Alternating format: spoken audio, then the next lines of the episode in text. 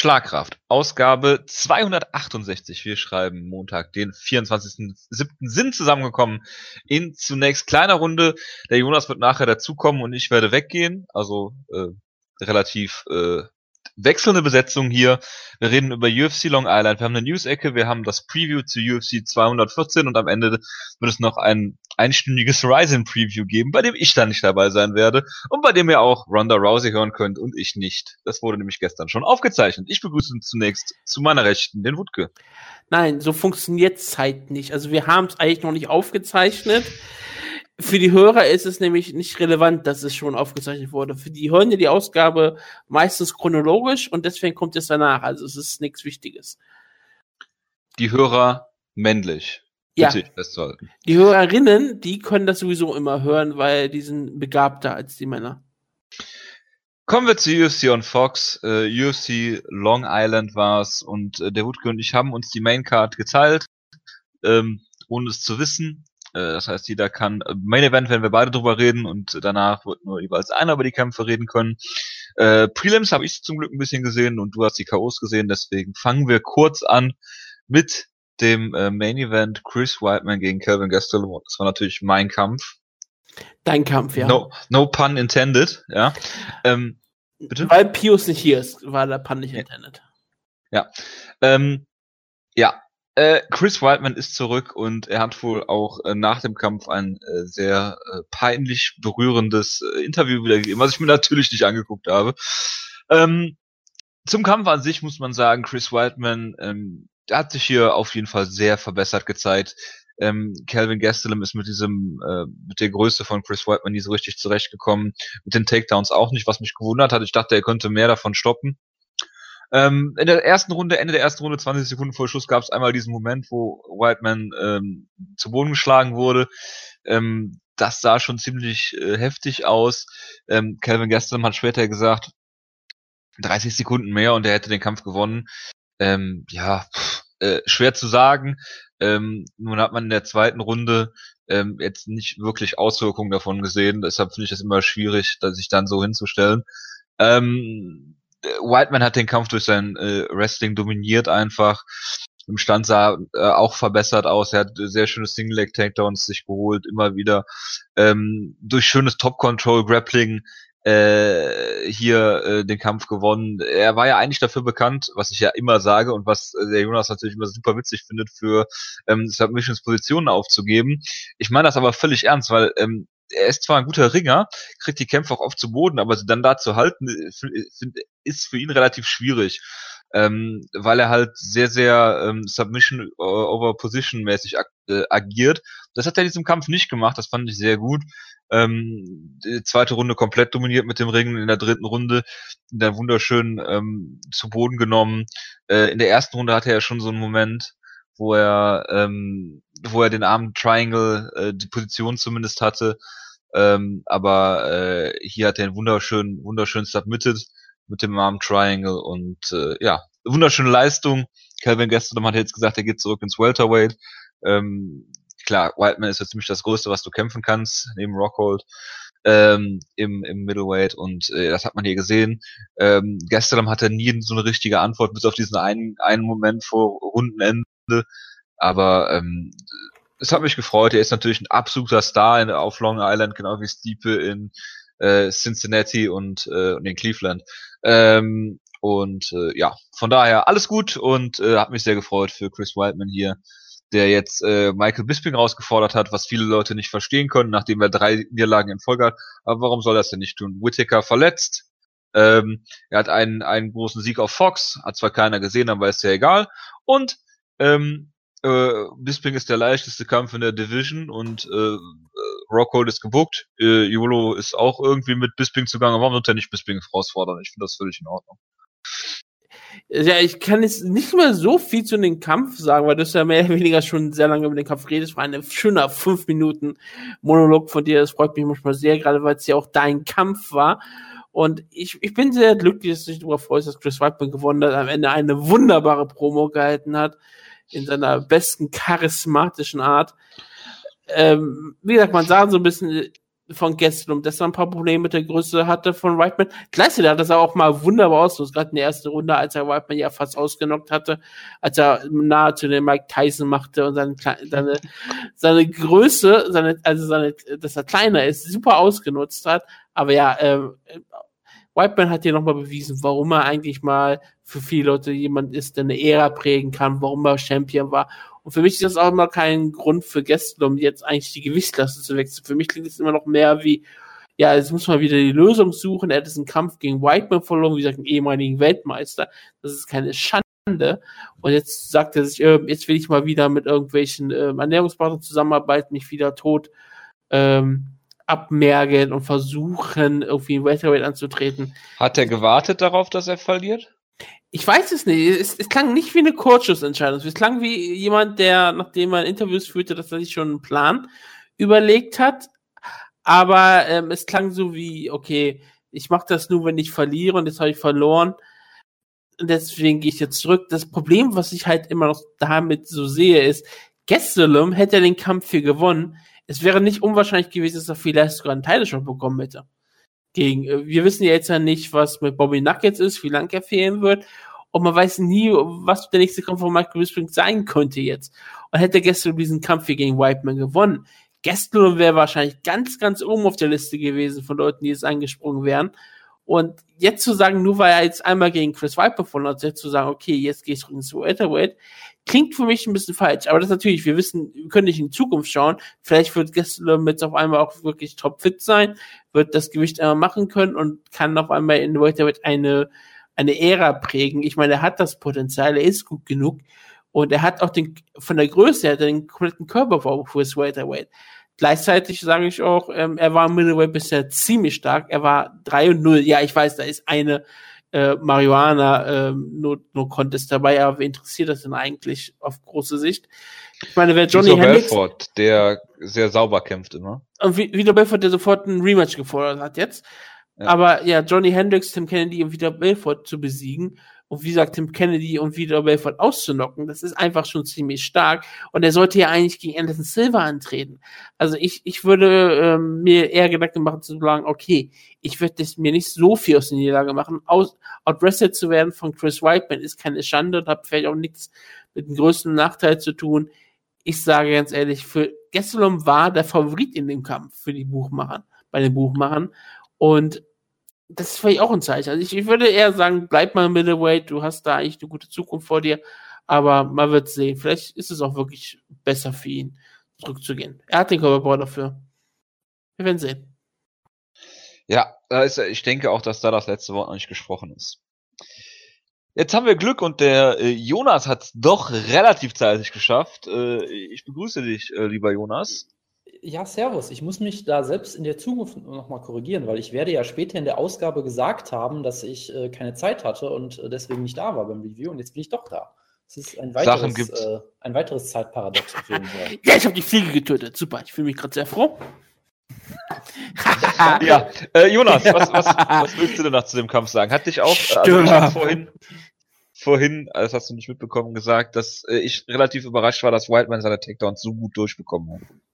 Äh, ja und nein, weil auf der einen Seite, gegen wen hat Chris Weidman seine Takedowns denn nicht durchgekriegt bisher? Ja, aber er hat, äh, er hat, pass auf, die Takedowns durchbekommen, aber äh, ich muss es jetzt für dich nochmal wiederholen.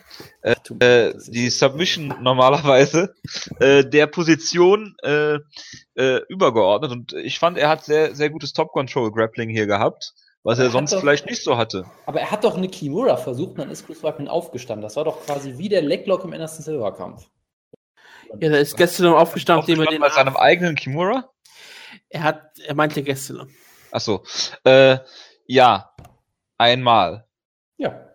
In der ersten korrekt. Runde ich, ich, ich fand eigentlich auch, dass gestern das über weite Strecken ziemlich gut gemacht hat, sich immer eben am Käfig aufgehalten hat, versucht hat, seine Energie zu sparen, wieder hochgescrambled ist. Das hat er eigentlich meistens schon ziemlich gut gemacht. Er hat ja auch einmal eine Submission versucht, um da hochzukommen. Aber sobald Whiteman das einmal rausgefunden hat, wie er ihn am Boden kontrollieren kann, war das halt eigentlich sehr dominant. Ähm, von daher, dass er Takedowns holen kann, hat mich nicht überrascht. Ich habe ja auch so ein bisschen getippt, dass die erste Runde so läuft wie gestern gegen Tim Kennedy, dass er komplett großer Bruder mit ihm spielt und dann halt müde wird. Weil das halt ja sein großes Problem war. Sein großes Problem war ja nicht, dass er, dass er scheiße kämpft, So, das große Problem von Whiteman war, dass er irgendwie äh, eigentlich Kämpfe gewinnt und sich dabei selbst komplett die Cardio wegnimmt und sich komplett erschöpft dabei. Das war irgendwie das große Problem, fand ich in den letzten Kämpfen immer. Und das hat die halt, äh, war hier halt nicht so erschienen, in guter Kondition zu sein, hatte keine Probleme konditionell. Ähm, vielleicht liegt das zum Teil auch daran, dass er gegen einen etwas kleineren Gegner gekämpft hat. Man weiß es natürlich nie so genau, aber ansonsten war das eine wunderbare Leistung von Whiteman. Hat das Gastelum? Oh, sorry. Was? Gastelum hat gesagt, dass er 30 Sekunden länger in der ersten Runde den Kampf gewonnen hätte. Möglich ist es immer, aber das, das, war, das war doch die Runde, wo er ihn angeklingelt hat, oder? Ja, ja in der ersten Runde hat er ihn mit einem wundersch ist das wunderschön die Distanz geschlossen, hat ihn zu Boden geschlagen. Und man sah auch, dass Whiteman davon sehr, sehr ähm, angeschlagen war. Ja, klar. Also, Weil du es dann in der zweiten Runde gar nicht mehr gemerkt hast, ne? Ja, manchmal brauchst du auch nur eine, brauchst du ja nur 10 Sekunden und bist wieder dabei. Das ist ja das. Ja, nee, klar. Aber, aber ich möchte jetzt, ich will jetzt manchmal, damit sagen, manchmal brauchst keine... du nur 10 Sekunden länger in der Ringpause, um dann wieder fit zu werden. Das, das Ja, oder zweieinhalb Minuten. Ja, ist doch alles wunderbar. Ähm, nee, aber klar, ich meine, ich, ich fand auch gar nicht, dass gestern das so schlecht gemacht hat, gerade im Stand. Hat ihn da sehr in Sicherheit gelullt, so ein bisschen, indem er sehr, sehr langsam kämpft, sehr viele Finden schlägt und dann halt einmal wunderbar explodiert und ihn fast ausgenockt. Also ich fand jetzt auch nicht, dass Gastelum sich mega schlecht verkauft hat. Ich fand nur, dass das die beste Leistung von Whiteman war seit Jahren, der wirklich mal wieder wie der alte Whiteman aussah und das war einfach wunderbar und in der Form ist er immer noch für jeden eine Gefahr im, im Middleweight. Und von daher hat es mich halt sehr gefreut. Ich, ich sage halt immer noch, gestern, dem gehört immer noch die Zukunft, der hat immer noch viel Zeit vor sich. Aber Chris Whiteman hat ja wieder unterstrichen, wie er in der Promo auch gesagt hat, er ist der Middleweight Champion der Welt. Er hat irgendwie drei Kämpfe verloren und jetzt einen gewonnen und ist dadurch irgendwie wieder Middleweight Champion geworden. Ich habe es nicht so ganz verstanden. Aber ähm, hat jetzt, wird jetzt bald. Ja, findest du es denn, Jonas, findest du es denn albern, dass er Michael Bisping herausfordert? Weil er drei Kämpfe verloren hat? Nein, also. Oder sollte, find, sollte er besser sagen, es ist mir egal, wen ihr mir gebt, ich kämpfe gegen jeden? Natürlich nicht. Also erstens mal, ich finde es albern, äh, äh, ich finde es albern, da, dass er sagt, ich bin der Champion, nachdem er drei Kämpfe verloren hat. Ich finde es vollkommen in Ordnung, dass er Michael Bisping herausfordert, weil Michael Bisping ist auch ein alberner Champion, von daher passt das sehr gut, wie ich finde. Äh, natürlich soll er sich vermarkten, natürlich soll er versuchen, den größtmöglichen Kampf für sich rauszuhauen gegen Bisping. Und natürlich soll er das machen vor einer Crowd, die eh alles abfeiert, was er sagt. Chris Weidman hätte sich da auch hinstellen können und sagen, nein, ich habe meine letzten vier Kämpfe alle gewonnen, der, der habt euch da verguckt, das hat nie stattgefunden und die hätten ihn auch abgefeiert. Der hätte Chase S hätte er sein ja, können. Der hätte sagen können, was er wollte, sie hätten alles abgefeiert und deshalb, warum nicht sofort einen Teilshot fordern, egal wie absurd das vielleicht klingen mag. Und ganz ehrlich, es ist Bisping, von daher, warum nicht? Ich habe es gerade schon gesagt, das ist der einfachste Kampf, den du dir vorstellen kannst. Gerade Whittaker ist weg jetzt erstmal, vermutlich bis 2018, reden wir gleich noch drüber. Äh, YOLO will auch Bisping. Ähm, Rockhold ist gegen Branch gebuckt. Ähm, und, Großartig, oder? Ja, ist hervorragend. Ähm, äh, und von, von daher, ich finde es jetzt, ähm, ich habe das Interview jetzt nicht gesehen, weil die Awkwardness von der Familie Whiteman ja schon hinlänglich bekannt ist. Aber ich meine, immerhin erinnern sich irgendwelche Internet-Trolls an ihn mit He's My Boy und was weiß ich was für Geschichten. Finde ich jetzt immer noch besser, als wenn du dich da hinstellst und sagst, mir egal, gegen wen ihr kämpft. Bla. Ne? Also das bleibt zumindest mein Gedächtnis. Wenn auch so ein bisschen, naja.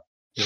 Also, und das Ding ist halt, Chris Whiteman ist, der hat durchaus ein gewisses Charisma, ist natürlich sehr broy und so, da muss man auch drauf stehen, aber diese, diese Promo, sie, ich fand sie eigentlich ziemlich großartig. Inhaltlich war es teilweise natürlich ein bisschen Quatsch, aber gut. Ja, er hat ja auch gesagt, ähm, es gab so viele Leute, die an mir gezweifelt haben und die können mich alle mal. Also er hat auch im Prinzip gesagt, Jojo, du hast an ihm gezweifelt, du äh, kannst ihn mal kreuzweise, was noch sehr schön war.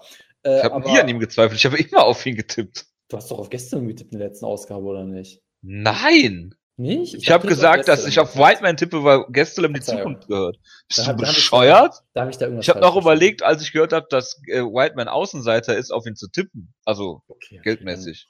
Jojo won't back down. Tut mir das sehr Das ist sehr richtig. Bester Entrance-Song, den man sich vorstellen kann. Nein, also von daher, er hat halt ein gewisses Charisma, gerade vor so, einer, vor so einem Publikum, was ihn frenetisch feiert und von daher ist doch wunderbar. Den Entrance gar nicht geguckt, fällt mir gerade ein, aus Zeitgründen. Er hatte erst ein anderes, er hatte erst ein anderes Intro gehabt und dann kam der Won't Back Down trotzdem. Das hat er beim letzten Kampf auch gehabt. Hm? Ähm, gut. Was er hatte eine, er hatte eine USA-Flagge um sich herum gehabt. Das ist neu. Gegen wen stellt man denn jetzt, äh, Wildman? Angesichts der Tatsache, dass, äh, wie gesagt, Bisping der Champion ist, äh, Whittaker der Interim-Champion, äh, Yolo gerade den Interim-Titelkampf verloren hat und Whiteman jetzt wahrscheinlich die Nummer 4 ist. Jacare ist wahrscheinlich auch raus jetzt aus dem Title Picture erstmal. Ähm, welcher Name mir sofort spontan einfallen würde, weil, dann, weil die beide mit Siegen haben, es gibt zwei Stück, es sind äh, David Bronson und Bert Tavares. Ja, ich hätte jetzt auch gedacht, äh, Derek Bronson ist der, ist der eigentlich der nächste Kampf, auch wenn es sich total absurd anhört natürlich. Aber äh, warum nicht? Warum lachst du über Brett Tavares? Das war unkontrolliert. Tut mir leid, ich lache immer, wenn du Brett Tavares sagst. Ich weiß Zu Recht. Ich meine, gehen. Brett Das ist so- Tavares, der auf Nummer nicht gerankt mehr. ist. Das ist so, so, ein, so ein Pavlovscher Impuls irgendwie. Es ist so, wie wenn du so mit einer, mit einer, Klingel, äh, mit einer, einer Glocke klingelst und Hunde anfangen zu sabbern oder so. Ich fange an zu lachen, wenn du Brett Tavares sagst. Das ist einfach irgendwie antrainiert. Ich weiß auch nicht. Ja, aber David Bronson würde ich mal ähm, sehr hoch an, ansehen als möglichen Gegner. Ja, und Gastelum gegen Jotko. Aber Gastelum möchte ja wahrscheinlich das Welterweight zurück. Ja, aber wenn, den, wenn sie ihn noch behalten, Jotko ist ein äh, äh, guter Gegner, hat glaube ich fünf oder sechs Siege in Serie gehabt, bevor er gegen Branch so einen komischen Kampf verloren hat. Ähm, würde und ist auf Nummer 10 gerankt, von daher würde ich nicht zu sehr abstürzen und hätte einen, einen guten, guten Kampf eigentlich. Das, das ist absolut richtig. Wenn ich ihn, wenn er ins Welterweight zurückgehen würde, würde ich ihn gerne gegen Herrn Assman, Assman sehen oder gegen Don Jung Kim.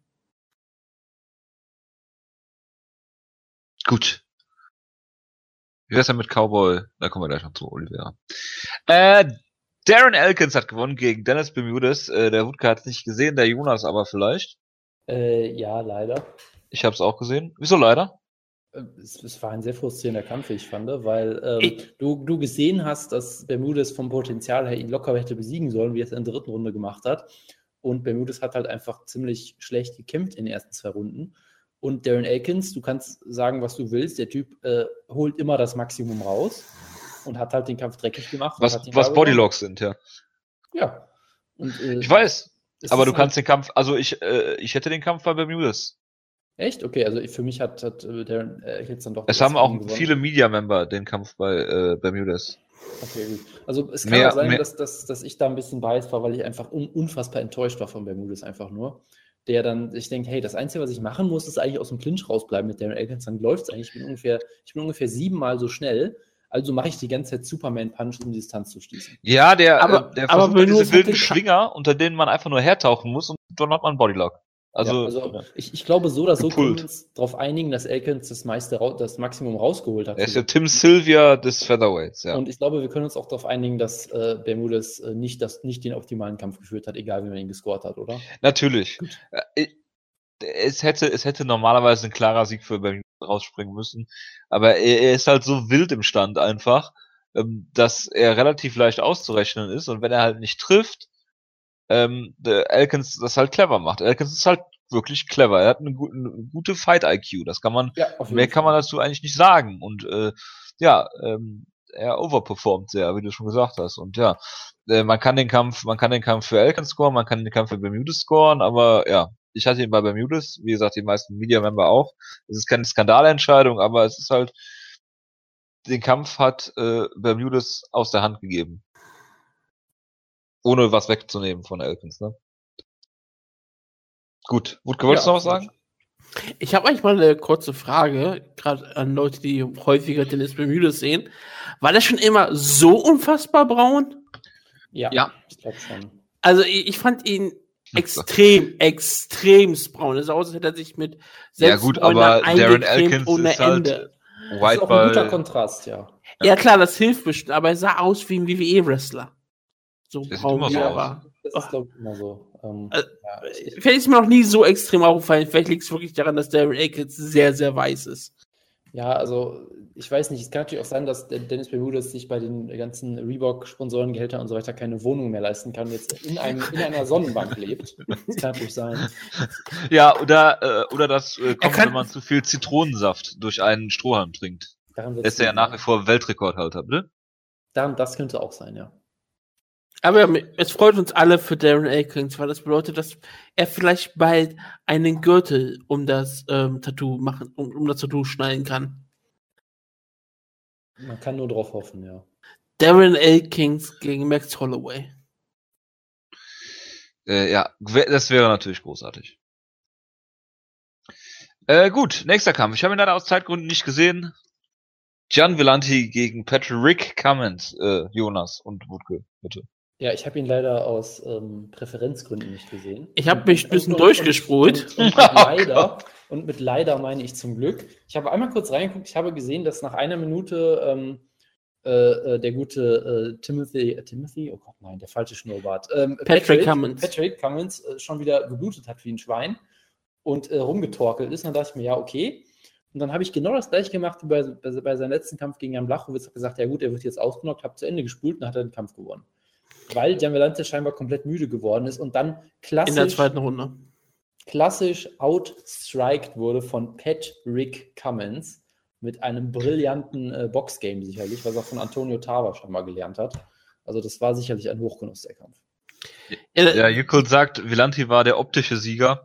Und äh, als man, wenn man das Video äh, der, der, oder das Selfie von Cummins im Rettungswagen gesehen hat, muss man sagen, ähm, bei den Verletzungen kann er den Kampf eigentlich nicht gewonnen haben. Wohlgemerkt, äh, Gian Villante ist immer der optische Sieger. Ich wollte gerade sagen, wenn Gian Villante der optische Sieger ist, dann läuft irgendwas falsch. Ja. Hast du, hast du ihn mal oben ohne gesehen? Du musst ihn nur auf Social Media. Ja, ich habe ihn kämpfen sehen. Verstehe. wenn Hat er die, besseren ba die besten Bauchmuskeln? Hat er die besten Bauchmuskeln bei Sarah Long? Nein, er hat kein Damage-Tattoo. Das hat mit Bauchmuskeln relativ wenig zu tun. Nein, aber er hat trotzdem kein The Damage Tattoo. Was für ihn spricht. Das sagst du. Ja. Aber ja, die Wunde kam ja durch einen Kopfstoß, der für mich aussah, als wenn er von Patrick Cummings ausgegangen wäre. Was super war, er, war, er hat danach gesagt, okay, ich brauche eine Pause. Verständlich. Ich meine, Kopfstöße können Karrieren beenden, gerade wenn es im Pro Wrestling ist aber auch hier Mixed Martial Arts keinen Kopfstoß, ähm, sehr viel stumme Sachen verursachen. Big John hat ihm deswegen auch äh, eine Minute Zeit gegeben, sich zu erholen, was ich sehr interessant fand, weil, wie gesagt, Pat Cummins ist auf einmal weggegangen, hat gesagt, hier, ich hatte einen Kopfstoß gehalten. Big John ist dazwischen gegangen, hat ihm eine Minute Zeit gegeben. Ja, die erste Runde war halt wirklich alles Vilante. Vilante hat ihn verprügelt, wie er wollte. Und dann äh, ab der zweiten Runde war Vilante nicht mehr vorhanden. Was dafür sorgte, dass Patrick Cummins, Weltklasse-Boxer, ihn vorführen konnte. Und das ist ähm, eins der größten Schwächen von Juan Javilante wirklich. Er hat durchaus immer wieder Potenzial so in, in den ersten Runden oder falls der andere Gegner noch mehr Gas als ja. ja. noch mehr Gas als er, wenn er nicht mal so viel Beasting kann, dann kann ähm, Jamvilante auch noch gewinnen, aber das ist halt wirklich Light Heavyweight. Jamvilante ist Light Heavyweight in Perfektion. Hier wird gerade vorgeschlagen, dass Villanti zu Team Alpha Male gehen ja, das hat schon anderen Leuten geholfen und ich, ich bin auch da vollkommen dafür. Gerade weil die auch mal ein paar größere Gewichtsklassen brauchen.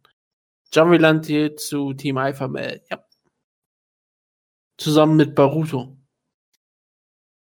Nein. Gut. Opener, Jimmy Rivera gegen Almeida. Ich habe es nicht gesehen, bitte. Das ist tragisch, weil da hast du einen wirklich sehr guten Kampf äh, verpasst. Ähm, es war eigentlich das, was man sich so erhofft hat. Äh, ein, ein packender Kampf, der wirklich über die volle Distanz auch noch ging. Es gab jetzt kein schnelles Finish, wo man sagt, oh, Almeida hat wieder keine Defensive gehabt oder oh, was auch immer. Es war dahingehend sehr schön. Ähm, es war ein sehr enger Kampf, wie ich fand. Und äh, man kann auf jeden Fall sagen, denke ich mal, dass Jimmy Rivera die erste Runde klar gewonnen hat. Er hat zwei Knockdowns geschafft. Ich würde es trotzdem, glaube ich, nicht als 10-8 sehen, wie es ein Punktrichter gemacht hat, weil ähm, es, es, waren halt so, so, ich sag mal, so Flash-Knockdowns, wo Almeida auch sofort wo du gemerkt hast, er war, er ist halt natürlich umgefallen, er wurde hart getroffen, aber er war jetzt nie irgendwie out of it oder so. Also auch noch eine, eine Spur leichter, sanfter in Anführungszeichen als beispielsweise der gegen Whiteman. Und selbst der konnte ja seinen Fall noch brechen. Also trotzdem natürlich dominante Runde, aber für mich er 10-8. Und danach ähm, hat sich Thomas Almeida eigentlich ziemlich gut wieder zurückgekämpft. Er hat äh, die, hat überall verloren, auf jeder Scorecard. Also es gab keine einzige Scorecard, zum Beispiel auf MA Decisions für äh, Thomas Almeida, was ich auch vollkommen in Ordnung finde. Ähm, aber trotzdem kann man ihm sicherlich die, ich glaube, es müsste die letzte Runde gewesen sein. Ähm, ich, ich, glaube, die letzte Runde war es oder die zweite. Also er hat in, in den letzten Mal auf jeden Fall gut mitgehalten. Ich habe ihm eine davon gegeben. Ähm, es müsste die zweite gewesen sein, genau. Ähm, wo er zum Beispiel auch, äh, ähm, genau, das war die zweite Runde, hat der Rivera einmal gedroppt, hat einen schönen Headkick gelandet Und auch die dritte Runde war ziemlich ausgeglichen eigentlich. Also Rivera hat sie sicherlich gewonnen. Man, man, ich würde jetzt niemals davon reden, dass es hier den falschen Sieger gab oder sowas, aber es war halt ein packender Kampf, ein wirklich enger Kampf, wo beide, sag ich mal, bis in die letzte Minute den Kampf noch hätten drehen können oder so. Und das ist halt eigentlich alles, was du willst in so einem Kampf. Du möchtest halt einen richtig engen Kampf, wo beide eigentlich gestärkt rausgehen und beide besser aussehen als vorher. Klar, Almeida hat die erste Runde wieder verloren, sah da nicht gut aus. Das wird, ist ein Problem, was er, glaube ich, auch nie fixen wird. Aber er, er hat es überstanden gegen einen harten Schla Schläger, hat sich zurückgekämpft, hat da großes Herz bewiesen, auch gute Technik natürlich.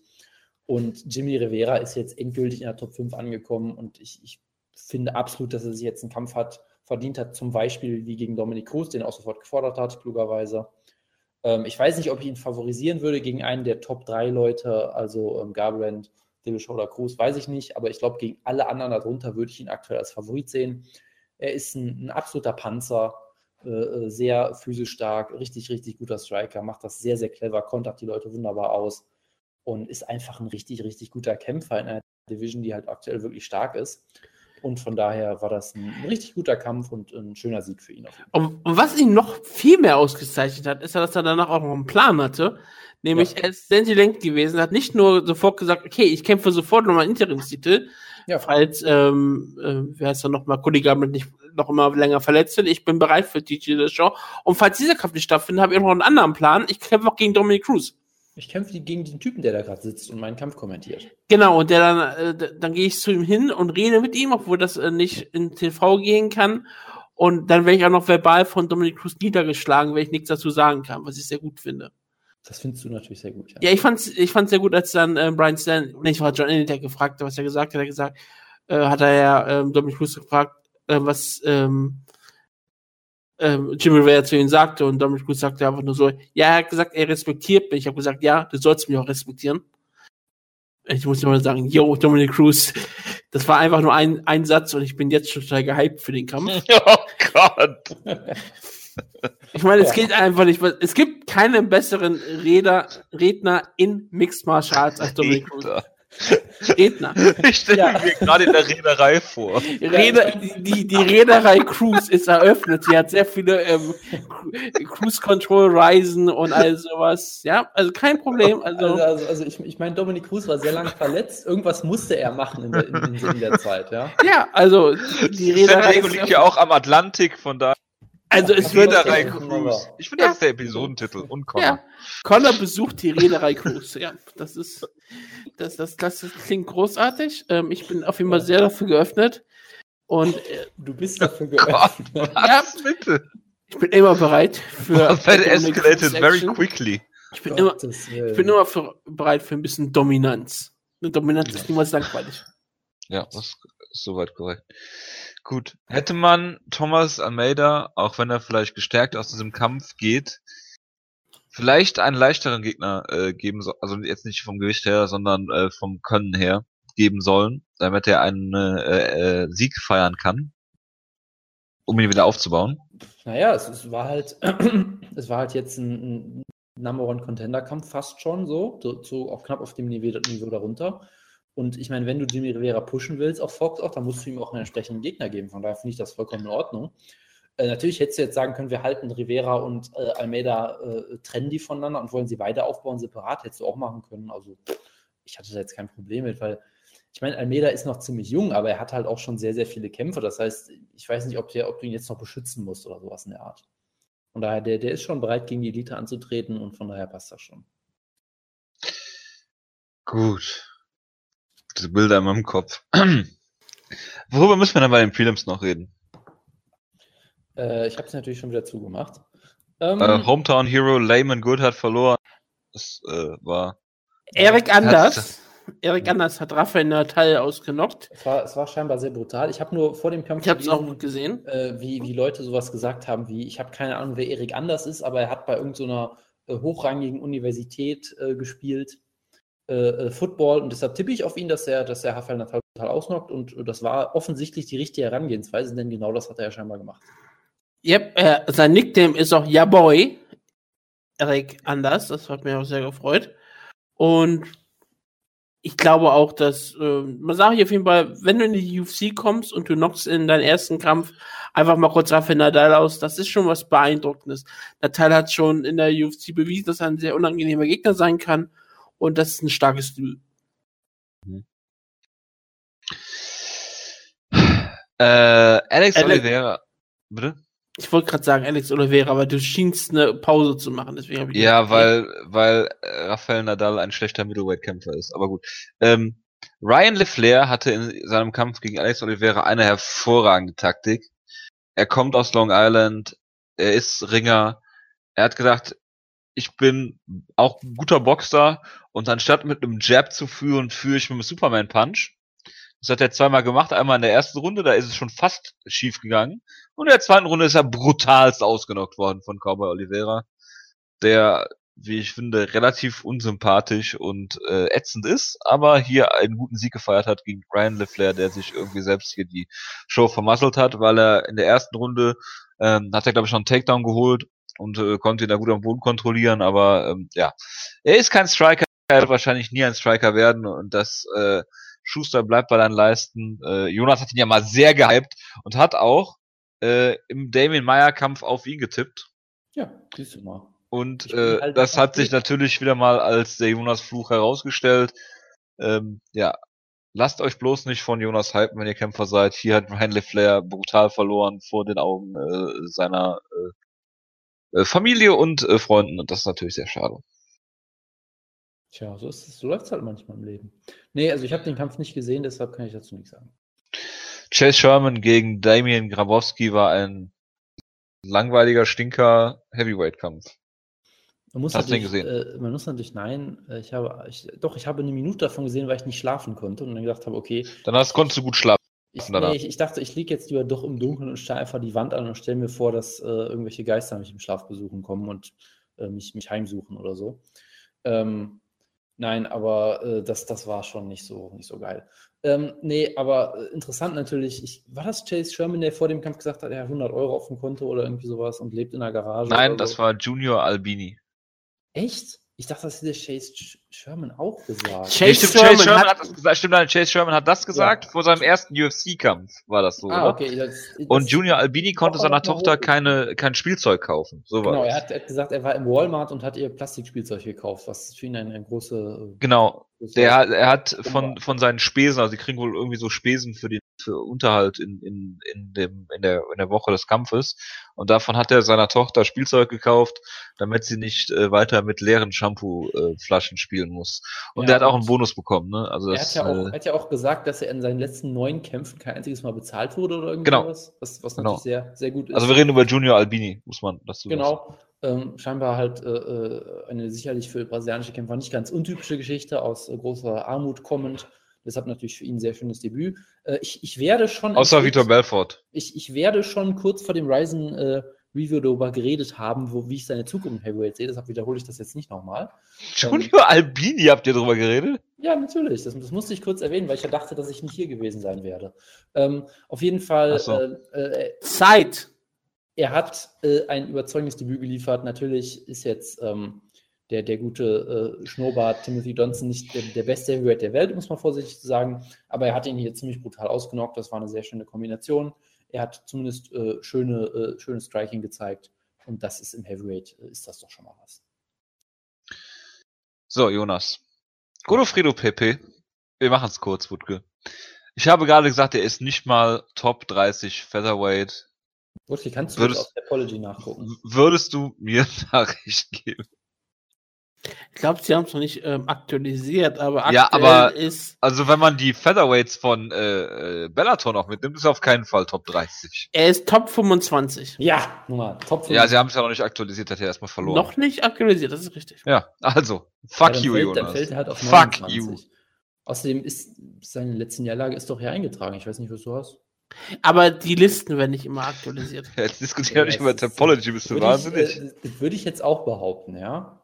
Also ich würde ihn unter Andrew Harrison, Alex ähm, Bruce Leroy sehen, Hen Barau, Emmanuel Sanchez und Georgi Karanien. Also bitte. ja. Und Dennis Siever ist auch unter ihm, also bitte. Ha!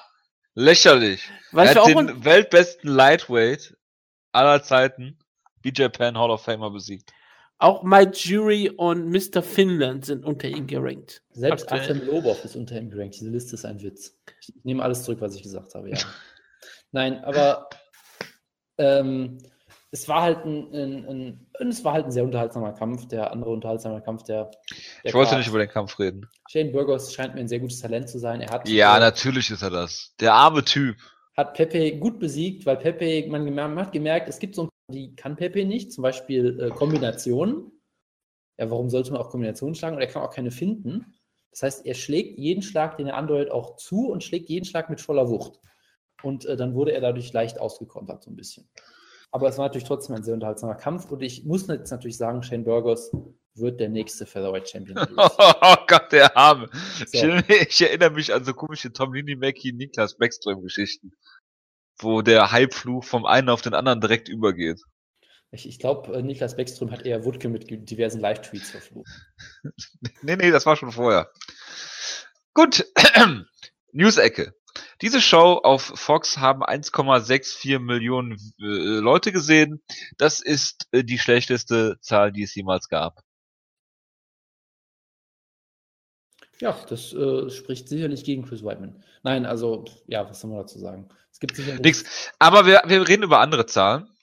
Oh Gott. U UFC 213 hat zwischen 125 und 150.000 Buys gezogen. Bellator New York zwischen 90 und 120 oder 130.000 Buys. Was erstens sagt, die UFC-Show hat mehr Leute gekauft, soweit so unüberraschend, lieber Pius.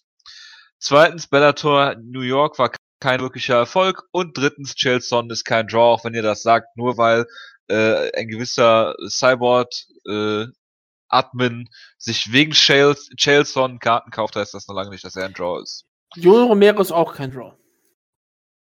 Ja. Wollen wir mal festhalten, ja?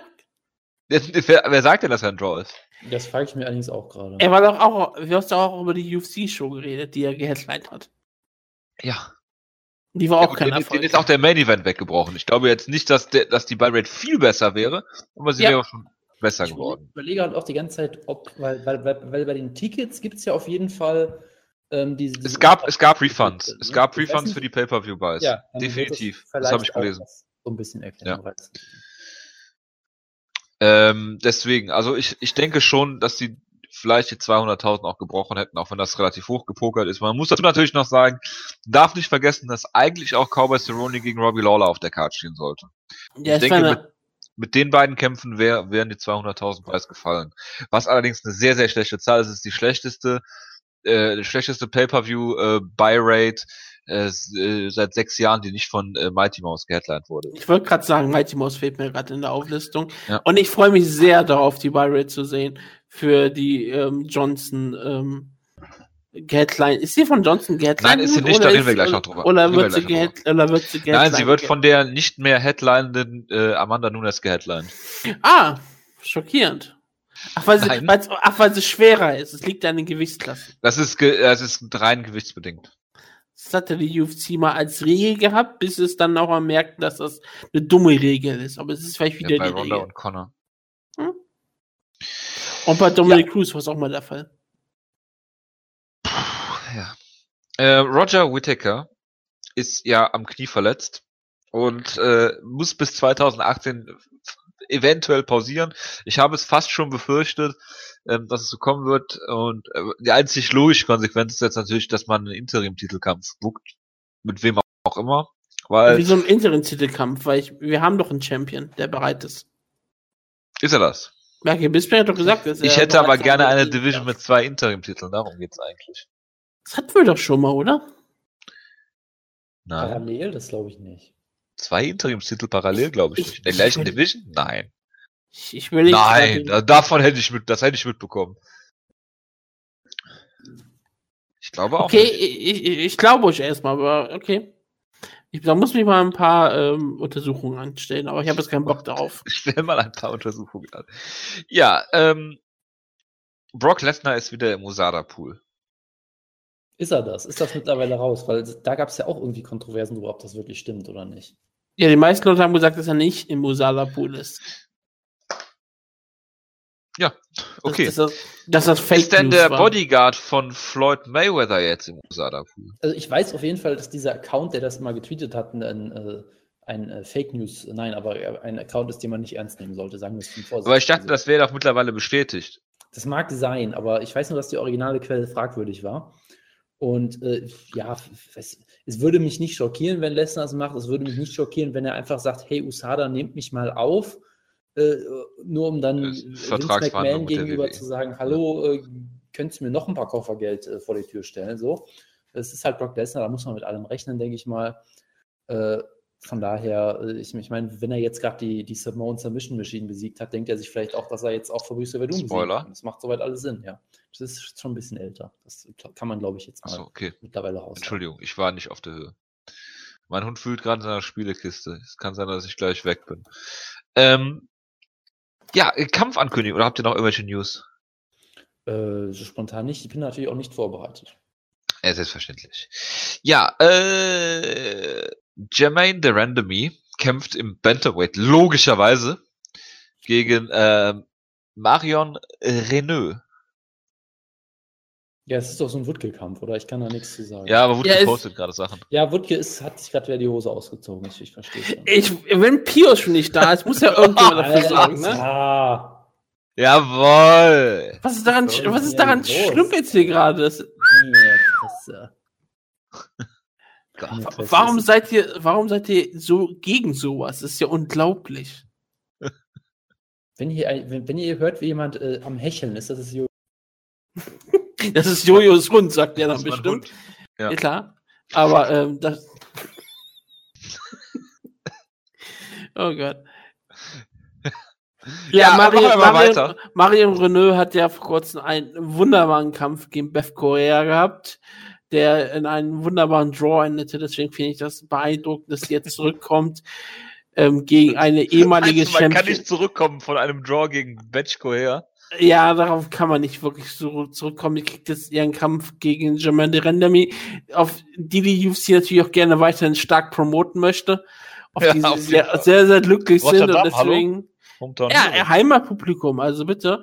Ich sage, das wird ein großartiger Kampf. Was ist es denn? Ist es der Headliner der ähm, Prelims, die nicht ausgestrahlt werden? Gar nicht. Weil sie gibt's gar nicht zu sehen, auch bei Fight Pass nicht. Ich könnte mir das Dark vorstellen, Matches. so als, so als Rache. Jermaine, Jermaine de Random hat ein Dark Match. Nein, nein, nein, sie, sie endet auf Facebook. Es wird ein Facebook-Prelim. Ein Postlim. Und dann geht mysteriös die Kamera aus währenddessen. Das, das, das Internet in der Halle wird gekappt und sie können leider nichts übertragen. Weil sie über Internet übertragen. Ja, natürlich. Klingt Ich- erstmal logisch. Dann Ja, das haben wir Thiago Alves gegen Mike Perry. Ja, ich, wie schon gesagt, es ist ein furchtbarer Kampf, weil McCurry gewinnen wird. Muss man dazu noch irgendwas anderes sagen? Nein, vielleicht verletzt sich Thiago Alves. Das kann natürlich auch gut sein, das stimmt. Ja. Es, es bleibt zu hoffen, ne? Nein. Ähm, Jussier Formiga gegen Ulka Sasaki. Das ist ein sehr schöner Kampf Jonas. auf jeden Fall. Ja, das ist wunderbar. Gefällt mir sehr gut. Diese Woche kam raus, dass Stipe erstmal nicht kämpfen will, bis sich seine Vertragssituation geklärt hat. Einen Tag später wurde angekündigt, dass er gegen Kane Velasquez bei UFC 216 kämpft. Und unser Lieblingshörer Pius ist davon sehr begeistert nicht. Warum auch immer, weil es gibt keinen Herausforderer und Kane gegen Stipe ist ein, Ich, ich meine, der Kampf wird eh nicht Kampf. oder? Warum reden wir da überhaupt drüber? wieso sollte er nicht stattfinden? Weil sich Ken Velasquez verletzen wird bis da. Also er ist immer noch verletzt, muss man ja fairerweise sagen. So, aber er, er wird sich noch weiter verletzen. Alle zwei Jahre kämpft Kane Velasquez einmal und das ist dieses Jahr, glaube ich, wieder soweit. Verstehe. Wo wir gerade von Verletzungen sprechen, eben schon angeklungen, Luke Rockhold gegen David Branch, was sehr absurd klingt. Ja, Doch, weil es ist halt, ist halt toll, weil du denkst, Dave Branch ist vermutlich ein Top 10 Middleweight in der UFC aktuell. Nummer 9. Ja, und das sicherlich nicht ganz zu Unrecht. Und es ist trotzdem halt ein Kampf, den, über den man sich eigentlich nur kaputt lachen kann. Das ist halt, äh, das ist halt Middleweight. Ja, aber ist warum einfach denn? Rockhold braucht einen Kampf, kannst ihm einen Aufbaukampf geben, gib ihm David Branch, den wird er besiegen. Ja, Finde ich jetzt gar nicht mal so. Ich finde, dass David halt Branch in der UFC ist, ist halt absurd, aber der Kampf an sich finde ich jetzt nicht so äh, sinnlos. Ja, halt. Ich meine, guck dir mal an, also äh, äh, Whiteman hatte mit Gastelum jetzt schon eine, eine schwierigere Aufgabe nach der Niederlage und äh, ich meine, äh, Luke Rockhold kommt ja auch aus der Niederlage. Von daher. Tja. Haben wir eigentlich drüber gesprochen, dass, als wir über Niklas Beckström gesprochen haben, dass er sogar vor kurzem einen Kampf verloren hat? Nein. Er hat das bei ACP, ACB, hat er gegen Andrew Fischer seinen ersten Kampf außerhalb der UFC verloren. Ich habe nur nachgeschaut, weil ich schauen wollte, wie ging eigentlich der Kampf für Thiago Silva aus? Und Thiago Silva wurde glücklicherweise ausgenommen. Hervorragend. Dann haben wir noch Co-Main Event. Ray Borg kriegt endlich seinen Title Shot gegen äh, Mighty Mouse und der Main Event, obwohl sie nie wieder im Main Event stehen sollte, Amanda Nunes gegen äh, Valentina Shevchenko 2 ist jetzt auch für UFC 215 in, ich glaube, Edmonton äh, in War- Kanada. War sie, nicht sogar, war sie nicht sogar eine Weile mal, äh, war nicht sogar eine Weile mal Romania Event angekündigt worden oder so? Habe ich, hab ich das nur vorgestellt. Was war angekündigt? War nicht sogar mal Amanda Nunes extra wirklich als Co-Main-Event angekündigt? Nein, nein, nein. Ich glaube nicht. das. Die Show sollte ja eigentlich auch in Seattle stattfinden, aber man Ja. mag ja Mighty Mouse nicht. Also es ist, es ist halt großartig, weil das sind halt die, die zwei. Die, die Also. Jonas hat wahrscheinlich sogar recht. Auf den, Offiz auf den ersten Poster, was hier ist, was bei Topology noch ist, ist Ja. Johnson Borg. Nein, ich sage auf den ersten Poster, ich sage ja nicht, wo es ist, ist Nein, Johnson Borg über Nunes vs. Shevchenko. Da dachte mir doch, dass mir das irgendwie so vorkommt. Nein, also es ist halt generell super, weil das halt die zwei äh, Titelträger und Titelträgerinnen sind, die Dana White in letzter Zeit äh, unfassbar tief unter den Bus geworfen hat und dann mehrmals überfahren hat mit dem Bus. Er hat, sie, er hat sie unter den Bus geworfen, hat sie dann überfahren, hat ihn zurückgesetzt, hat Ja, sie nochmal überfahren. Wegen solchen, äh, wegen Ja. solchen Aussagen dauert die Sendung halt immer ewig. Und, und laut Wikipedia ist die Show immer noch von Johnson vs. Borg geheadlined. Siehst du mal. äh, Da wird hat sie aber wieder, da hat Jojo wieder Fake News verbreitet hier. Wiki laut ah, und okay, laut- wir halten uns diesmal und laut- Wikipedia und Topology. Äh, Topology ist es auch noch ähm, Johnson vs. Borg als Main Event. Ja gut, dann muss es am Ende nur das sein. Gut, gut, gutes Argument. Nein, aber Beide Seiten. ist ja auch egal. Es ist halt, die- diese, diese Card wird 50.000 Buys ungefähr verkaufen, weil ich glaube, die UFC wird sie nicht promoten. Äh, Ich werd also, mal- also selbst wenn sie es versuchen würden, sie werden es trotzdem auch nicht mal versuchen, glaube ich, und es wird ein großer, großer. Vielleicht ist es auch ein, ein großer Mordanschlag von der UFC. Die Show findet ja in Edmonton statt. Die könnten was mit der Kommission bestimmt klar machen, dass sie das Problem von Amanda Nunes und Demetrius Johnson beide beseitigen können. Ja, Ach ja. Ist gut. Könnte eine Verschwörungstheorie sein. Nein, nein, nein, nein. Ja, auf jeden Fall. So, dann gucke ich mal auf meinen schlauen Zettel. Sch ähm, laut Sherlock ist auch ähm, Johnson vs. Borg der Main Event. Gut, dann äh, schließen wir die News-Ecke Ja, können wir gerne machen. und kommen zu UFC 214. Cormier gegen Jones. Serientäter heißt es erstmal. Ja. Serientäter lief sehr gut. Wir haben zum ersten Mal, wo wir alle denselben Namen haben, falsch gelegen. Nebenbei werden alle auf Vilante getippt. Und jetzt ist ähm, der Jonas dran mit einem Prelim-Kampf. Jetzt habe ich natürlich die Show. Weißt du, ey, bei so einer Show kriegst du Prelim-Kämpfe. Ne? Und ich habe dann irgend so eine Grottenshow aus Gott weiß woher. Also warte, ich, Du ich, hast nächstes Mal eine Main-Show-Card nebenbei. Ich kriege jetzt einen Prelim-Kampf von Dana White Contender Series 3. Das ist ja sehr schön. Nein, ähm, Und Ja. schau dir mal die Main, schau dir mal die Main-Card für nächsten, für nächsten Event an, wo Jojo wieder dran ist. ich nehme, ich nehme natürlich Bergman gegen Jude. Nein, Moment. Ähm, ich nehme natürlich. Alter, Pettis gegen Moreno, Marcos gegen Grasso. Na toll. Ich, ich könnte jetzt natürlich Alexander Albo nehmen, damit, damit äh, Woodkill sich wieder freut. Äh, das tue ich aber Äh, natürlich was aber nicht. kein. Da, Ja, da freuen sich andere Leute mehr, als ich mich drüber freue. Nein, ich, ich, ich nehme natürlich, es, es, es ist doch wirklich eine top besetzte Karte, aber ich, ich muss dann doch letztendlich nehmen Hick Diaz, Jason Knight gegen Ricardo Lamas. Jason Knight gegen Ricardo Lamas. Werde ich eintragen. Gut.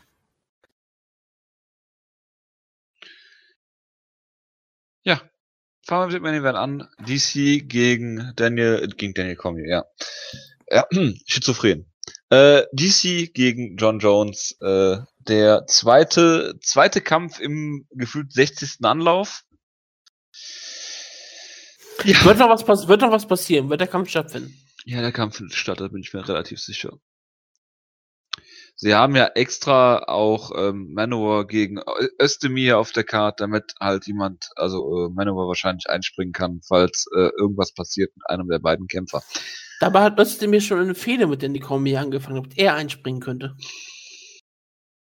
Für Cormier. Nein, gegen Comey. Wenn niemand Achso, es hätte ja sein können, dass. DC auch. Ach nee, wenn ist es John Jones. Weil er irgendwie einen, Schubus voller Kinder umgebracht hat. Alter, was ist denn los mit dir?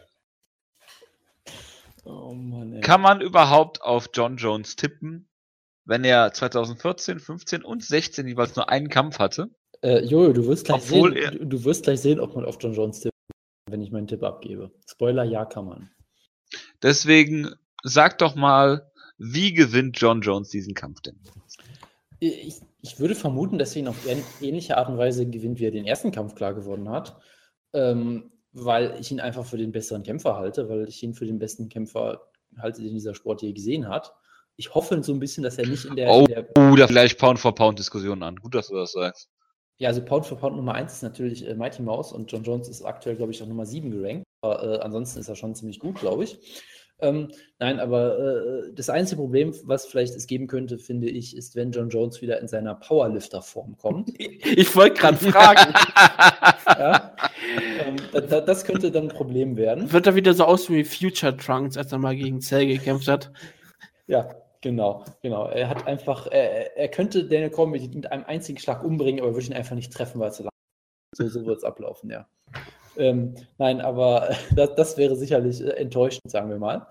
Aber ich glaube, wenn, wenn er wieder da ist, wenn er vielleicht äh, nicht äh, auf irgendwelchen Substanzen ist oder vielleicht zumindest auf dem, auf dem, auf dem richtigen Maß an Substanzen.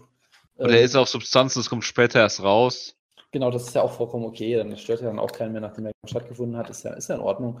Ähm, aber äh, so, solange er, sag ich mal, äh, nicht auf einmal komplett alt geworden ist und äh, seinen Körper zerstört hat oder sowas, sollte er den Kampf eigentlich klar gewinnen. Er hat einfach große Vorteile, was die Reichweite angeht. Er ist, er ist ein unfassbar guter Clinchfighter, hat da, hat da Daniel Cormier eigentlich beim letzten Mal schon besiegt und Daniel Cormier ist eigentlich einer der besten Clinchfighter im ganzen Sport. Er hat ihn äh, outwrestled im ersten Kampf, er hat clever gekämpft, hat Cormier zermürbt, ist in den Clinch mit ihm gegangen, ist zum Körper gegangen, sehr aktiv, hat Cormier damit die Kondition genommen im ersten Kampf, hat einfach den perfekten Gameplan durchgezogen. Ich glaube weiterhin, dass das eine der besten Leistungen, vielleicht die beste Leistung von John Jones überhaupt war im ersten Cormier-Kampf. Ähm, und ich glaube, er wird da in vieler Hinsicht äh, dra dran anschließen können. Äh, und ich meine, klar, John Jones, es ist sicherlich nicht optimal, was in den letzten Jahren mit ihm passiert ist. Äh, andererseits. Ähm, Sicherlich nicht optimal, ist das Understatement des Jahres. ja, ja, natürlich. Andererseits, äh, Daniel Cormier hatte, hatte auch ein paar harte Jahre. Ich meine, äh, er hat viel Schaden genommen, zumindest im ersten Rumble-Kampf, im zweiten auch noch ein bisschen. Da wurde ihm auch fast die Nase abgetreten. Im Gustafsson-Kampf viel eingesteckt. Also er hatte, er hatte harte Jahre in seiner Karriere auf jeden Fall. Er ist jetzt mittlerweile 38. Ähm, er hatte, er konnte in, im zweiten Johnson-Kampf nur mit Hilfe eines äh, strategisch platzierten Griffs auf das Handtuch das Gewicht machen, ja. Also da gibt es äh, natürlich viele Sachen, die ihm Probleme bereiten. Ja, aber er wiegt ja nur 220 Pfund, sie haben ihn ja schon gewogen. Verstehe, verstehe. Nein, aber äh, ich glaube halt schon, dass äh, bei Cormier die Uhr auch ein bisschen am Ticken ist, so langsam, muss man so zu sagen. Ähm, er hat das bisher sehr gut kompensieren können durch, sage ich mal, sehr intelligente Kampfführung. Im Gegensatz zu manch, zu manch anderem, gegen den er gekämpft hat, Hust, Rumble Johnson, Hust, Hust. Ähm, aber ansonsten ist das schon ganz, ganz gut natürlich und er ist sicherlich aktuell verdient auch der Champion. Aber ich glaube halt, dass, dass John Jones einfach nochmal eine Stufe drüber steht. Und ich glaube, John Jones wird motiviert sein. Ähm, er, wird, er wird antreten, er wird den Weg zur Arena finden, hoffe ich. Und ähm, wird, wenn er da ist, äh, wenn, wenn er, sag mal so, wenn er es schafft, ins Octagon zu gehen, wird er, wird er Daniel Cormier auch besiegen, da bin ich mir relativ sicher. Sollte er vor dem Kampf es nur mit Chauffeur fahren? Äh, wäre sicherlich keine schlechte Idee, ja. Hast du das Video? Hat er überhaupt seinen Führerschein schon wieder? Das muss ihn ja nicht abhalten, davon ein Auto zu sitzen. Im Auto zu sitzen sowieso nicht, dafür braucht man ja keinen Führerschein. Am Steuer zu sitzen. Wutke. Ich, ich, Also- wollte noch, ich wollte noch Jonas fragen, hat er endlich das äh, Video gesehen zu, zu Comey gegen John Jones? Welches jetzt? Das Hype-Video der UFC. Ja, habe ich mittlerweile gesehen. Das war sehr, ähm, sehr gut auf jeden Fall, ja. Also es ist schon eine besondere Story, muss ich ganz ehrlich sagen. Da hat die UFC wirklich mal alle Geschütze aufgefahren. Ja, und John Jones ist natürlich der klare Babyface in der Story. Und dann machen, hast du das Interview gesehen von der letzten, bei der letzten Show? Ich habe, bei der UFC einen, und Fox? Ich, ich habe diesen einen Clip gesehen, wo der Interviewer fragt, John Jones, gibt es irgendeine Möglichkeit nach dem Kampf, dass du, Daniel- dass du Daniel Cormier noch mal ins Herz schließen könntest oder so? Und er Ja. guckt in die Gegend, denkt nach, sagt, hm, Fuck you, DC und geht weg. So. Er sagte sofort, fuck you, DC. Das ich, macht ich, das noch ich, dachte, er besser. noch, ich, hätte, ich dachte, er hätte noch so kurz so getan, als würde er nachdenken, aber das kann auch Nein. sein. Hat der TM gesagt, weil das immer noch mein Registered Trademark. Nein. Du hast dir Fuck you nicht ausgedacht. Aber Danny Doch. Comey war, war sehr, sehr, sehr, sehr, sehr glücklich über diese Aussagen, hat die auch gesagt, oh ja, John Jones hat hier wirklich was Neues gelernt, er traut sich ja nicht in der Öffentlichkeit zu fluchen. Und ja, es war ein komisches Interview. Danny Comey ist natürlich versucht immer wieder Babyface zu sein. Dass ihr euch das überhaupt anguckt. Und er ist halt, er ist halt nicht so besonders gut darin, eigentlich ein Babyface zu sein, weil Comey ist halt so ein, Er, er, gibt halt, er gibt halt damit Er an, ist- was er ist so- ja, er ist so ein richtiger Angeber, aber er, er hat auch guten Grund, angeberisch zu Ja, sein. Er ist halt unfassbar gut. Aber das, das, nein, das Ding ist, er gibt ja nicht damit an, dass er ein unfassbar guter Kämpfer ist. Das wäre ja Sondern okay. er, gibt, er gibt damit an, dass er so humble ist. er gibt damit an, dass er ein Saubermann ist. Und das ist- passt halt nicht. Es, und es sind immer so Humble Breaks von Comey. Das macht es noch viel schlimmer. Er versucht so, also, so also, Party. ich, also ich habe noch nie äh, eine Schwangerschaft. Also ich äh, habe noch nie Kokain genommen und wurde dabei erwischt. nee, nee. Ich mache immer alles richtig. Und John Jones, du bist hier der, der Fuck-up und ich werde dafür ausgebucht. Das finde ich nicht in Ordnung. Ich bin der Anke Tom hier, ja. Rutger, kannst du das bitte rausschreiben? Nein, aber, Warum reden ähm, wir da überhaupt drüber? Können wir bitte über den Kampf reden? Und ich fand das ganze Interview halt so wirklich so toll, weil John Jones Wutke. wirklich nur einsilbige Antworten gegeben hat und es war meistens immer nur Beleidigungen. Und wie gesagt, solche Sachen wie Fuck you, Comey. Also ich bin total gehypt auf den Kampf, weil es ist komplettes Pro Wrestling. Es ist diese Fehler, für ich meine, es ist diesen Interviews, sieht man ganz klar, es ist, es ist nichts echtes eigentlich drin. Es ist einfach Worked. Wir haben es beim ersten Kampf schon Es verstanden. ist doch völlig egal. Können wir bitte über den Kampf richtig, reden? es Wutke. ist auch völlig egal. Aber das Ja, aber du Kampf redest darüber, so- dass wir, dass wir zu lange Sendung machen und redest dann hier Ewigkeit über so komische Interviews. Previews sind unser ähm, Steckenpferd, ja. Und wir müssen diese Einordnung haben. Denn das hier ist so, wie die UFC sein sollte. Sie haben eine Storyline, sie haben etwas Relevantes, jeder hat eine Meinung, jeder möchte entweder sehen, dass Danny Cormier das Maul gestopft bekommt, dafür, was er in letzter Zeit alles gemacht hat, dass der wahre Champion zurückkommt, oder endlich von Leuten, Champion dass zurückkommt. der wahre Champion so. zurückkommt. Oder alle Leute wollen endlich sehen, dass John Jones seine gerechte Strafe kassiert. Ich glaube, niemand schaut hier diesen Kampf nur wegen der sportlichen Relevanz. So wie zum Beispiel äh, sowas wie Tyron Wood gegen David Meyer wäre. Oder jeder Dimitri Johnson Kampf. Hier geht's wirklich darum, um eine Geschichte, die jeder Mensch versteht. Und es ist dabei auch vollkommen egal, ob es echt oder falsch ist. Es ist wie Pro Wrestling. Es ist doch völlig egal, ob es echt oder falsch ist, solange es unterhaltsam ist. Und es ist total unterhaltsam. Und dann kommt noch das Beste dazu. Es ist einer der besten Kämpfe, die es in diesem Sport geben kann. Danny Combi, John Jones, wie Jonas schon gesagt, ein absolut perfekter Kampf. Und ich bin auch wirklich sehr gespannt drauf, ob Comey aus dem letzten Kampf gelernt hat. John Jones sah nicht besonders gut aus in seinem letzten Kampf gegen Vincent Prue. Es war halt ähm, ein absurder Kampf. Ich glaube nicht, dass er nochmal mit diesem seinem Powerlifter-Bild antreten wird. Aber da, davor war sein Kampf gegen Danny Combi. Er, war also nicht wirklich aktiv, während Danny Combi eine äh, relativ aktive Zeit hatte und dabei auch zu Sieger einfuhr, wie Alexander Gustafsson, Edison Silva, zweimal Anthony Johnson. Das ist schon einfach beeindruckend. Manche dieser Siege waren auch wirklich das Höchste, was du haben kannst. Also, klar, natürlich war zum Beispiel der Sieg über Anderson Silva nicht wirklich beeindruckend, aber er hatte wie viel Vorbereitungszeit? Ähm, 17 Stunden oder sowas in der Art. Ja. Also, es ist, es ist beeindruckend, dass er sowas einfach gemacht hatte und dann noch, wie gesagt, nochmal Johnson besiegt. Also, Danny Cormier ist schon eine beeindruckende Persönlichkeit und ich und ein beeindruckender Kämpfer. Ich bin wirklich sehr gespannt drauf. Ich kann mir durchaus vorstellen, dass Cormier den Kampf gewinnt, aber solange John Jones nicht verliert, kannst du gegen John Jones nicht wirklich tippen. Der einzige Mal, wo ich wirklich groß gegen John Jones getippt habe, war, als ich auf Ron Bader getippt habe. Das, äh, da lag ich, Matt falsch. Ich habe nie auf Metal getippt. Äh, ich lag, ich lag, lag da vollkommen falsch. Ich, ich, ähm, ich ist für mich trotzdem keine Schande. Aber John Jones ist vielleicht der kompletteste Kämpfer, den es jemals in Mixed Martial Arts gab. Er ist die, die erste äh, Niederkunft von Baruto und ich sage, er wird es auch hier schaffen. John Jones gewinnt äh, eine, eine Schlacht äh, durch Decision. Niederkunft von Baruto? Ja. Baruto Okay. ist die zweite, ist, ist, ist John Jones Version. Jojo nicht in Frage stellen, einfach zuhören, ignorieren, weitermachen. Ja, gut. dann bin ich froh, dass äh, äh, Baruto die Geburt von John Jones gut überstanden hat. Es ist fast schon so, als wäre ähm, John Jones für DC das, was GSP immer für John Fitch war. Die ganz klare Nummer zwei in der Division, die auch über allen anderen irgendwie schwebt. Und ähm, das wird hier sich auch wieder bewahrheiten, weil das einzige, was du, was du eigentlich sagen kannst, dass John Jones halt verliert, ist halt, er war lange weg, er konnte Powerlifter John Jones sein, er, ähm, hat Ringrost, was auch immer, es spielt, spielt überhaupt keine Rolle. Du musst dir irgendwelche Dinge im Prinzip ja an den Fingern herbeisaugen. Und äh, wie äh, Andreas Kranjotakis in unserem Interview äh, vor zwei Wochen schon schön gesagt hat, John Jones ist ein Jahrhunderttalent. Und äh, er bringt alles mit an Talent, an äh, harter Arbeit natürlich auch. Ähm, physisch ist er unglaublich stark. Er hat diese riesige Reichweite. Ähm, er ist so, so, so, ähm, ja, äh, unberechenbar, unorthodox. Ähm, nimmt Daniel Cormier in deren ersten Kampf zu Boden mehrfach, äh, bricht Leute mental, er, er, er ähm, ja, ist ist der, wie der, wie der gerade schon sagte, kompletteste Kämpfer, den man sich vorstellen kann. Hat eigentlich wirklich, er hat keine Schwäche. Sobald er mal äh, irgendwie in Gefahr gerät, wie zum Beispiel in der ersten Runde gegen Machida, ist er in der Lage, das, das zu adoptieren, wie, wie Mighty Mouse zum Beispiel gegen ähm, äh, Tim Elliott das gemacht hat, äh, oder gegen, gegen Benavides.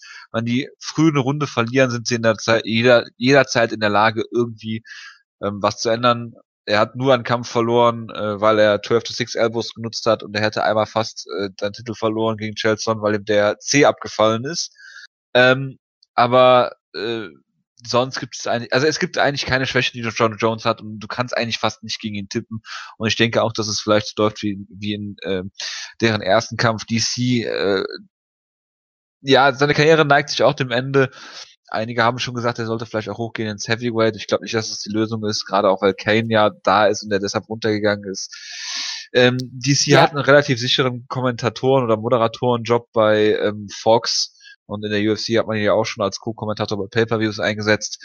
Ähm, ich denke, wenn er hier den Kampf klar gegen John Jones verlieren sollte, sollte er seine Karriere beenden, was er natürlich nicht machen wird. Aber ähm, es wäre eigentlich ein guter Karriereabschluss. Wenn er hier den Kampf gewinnen sollte, ist das für mich einer der größten Siege, die man sich vorstellen kann.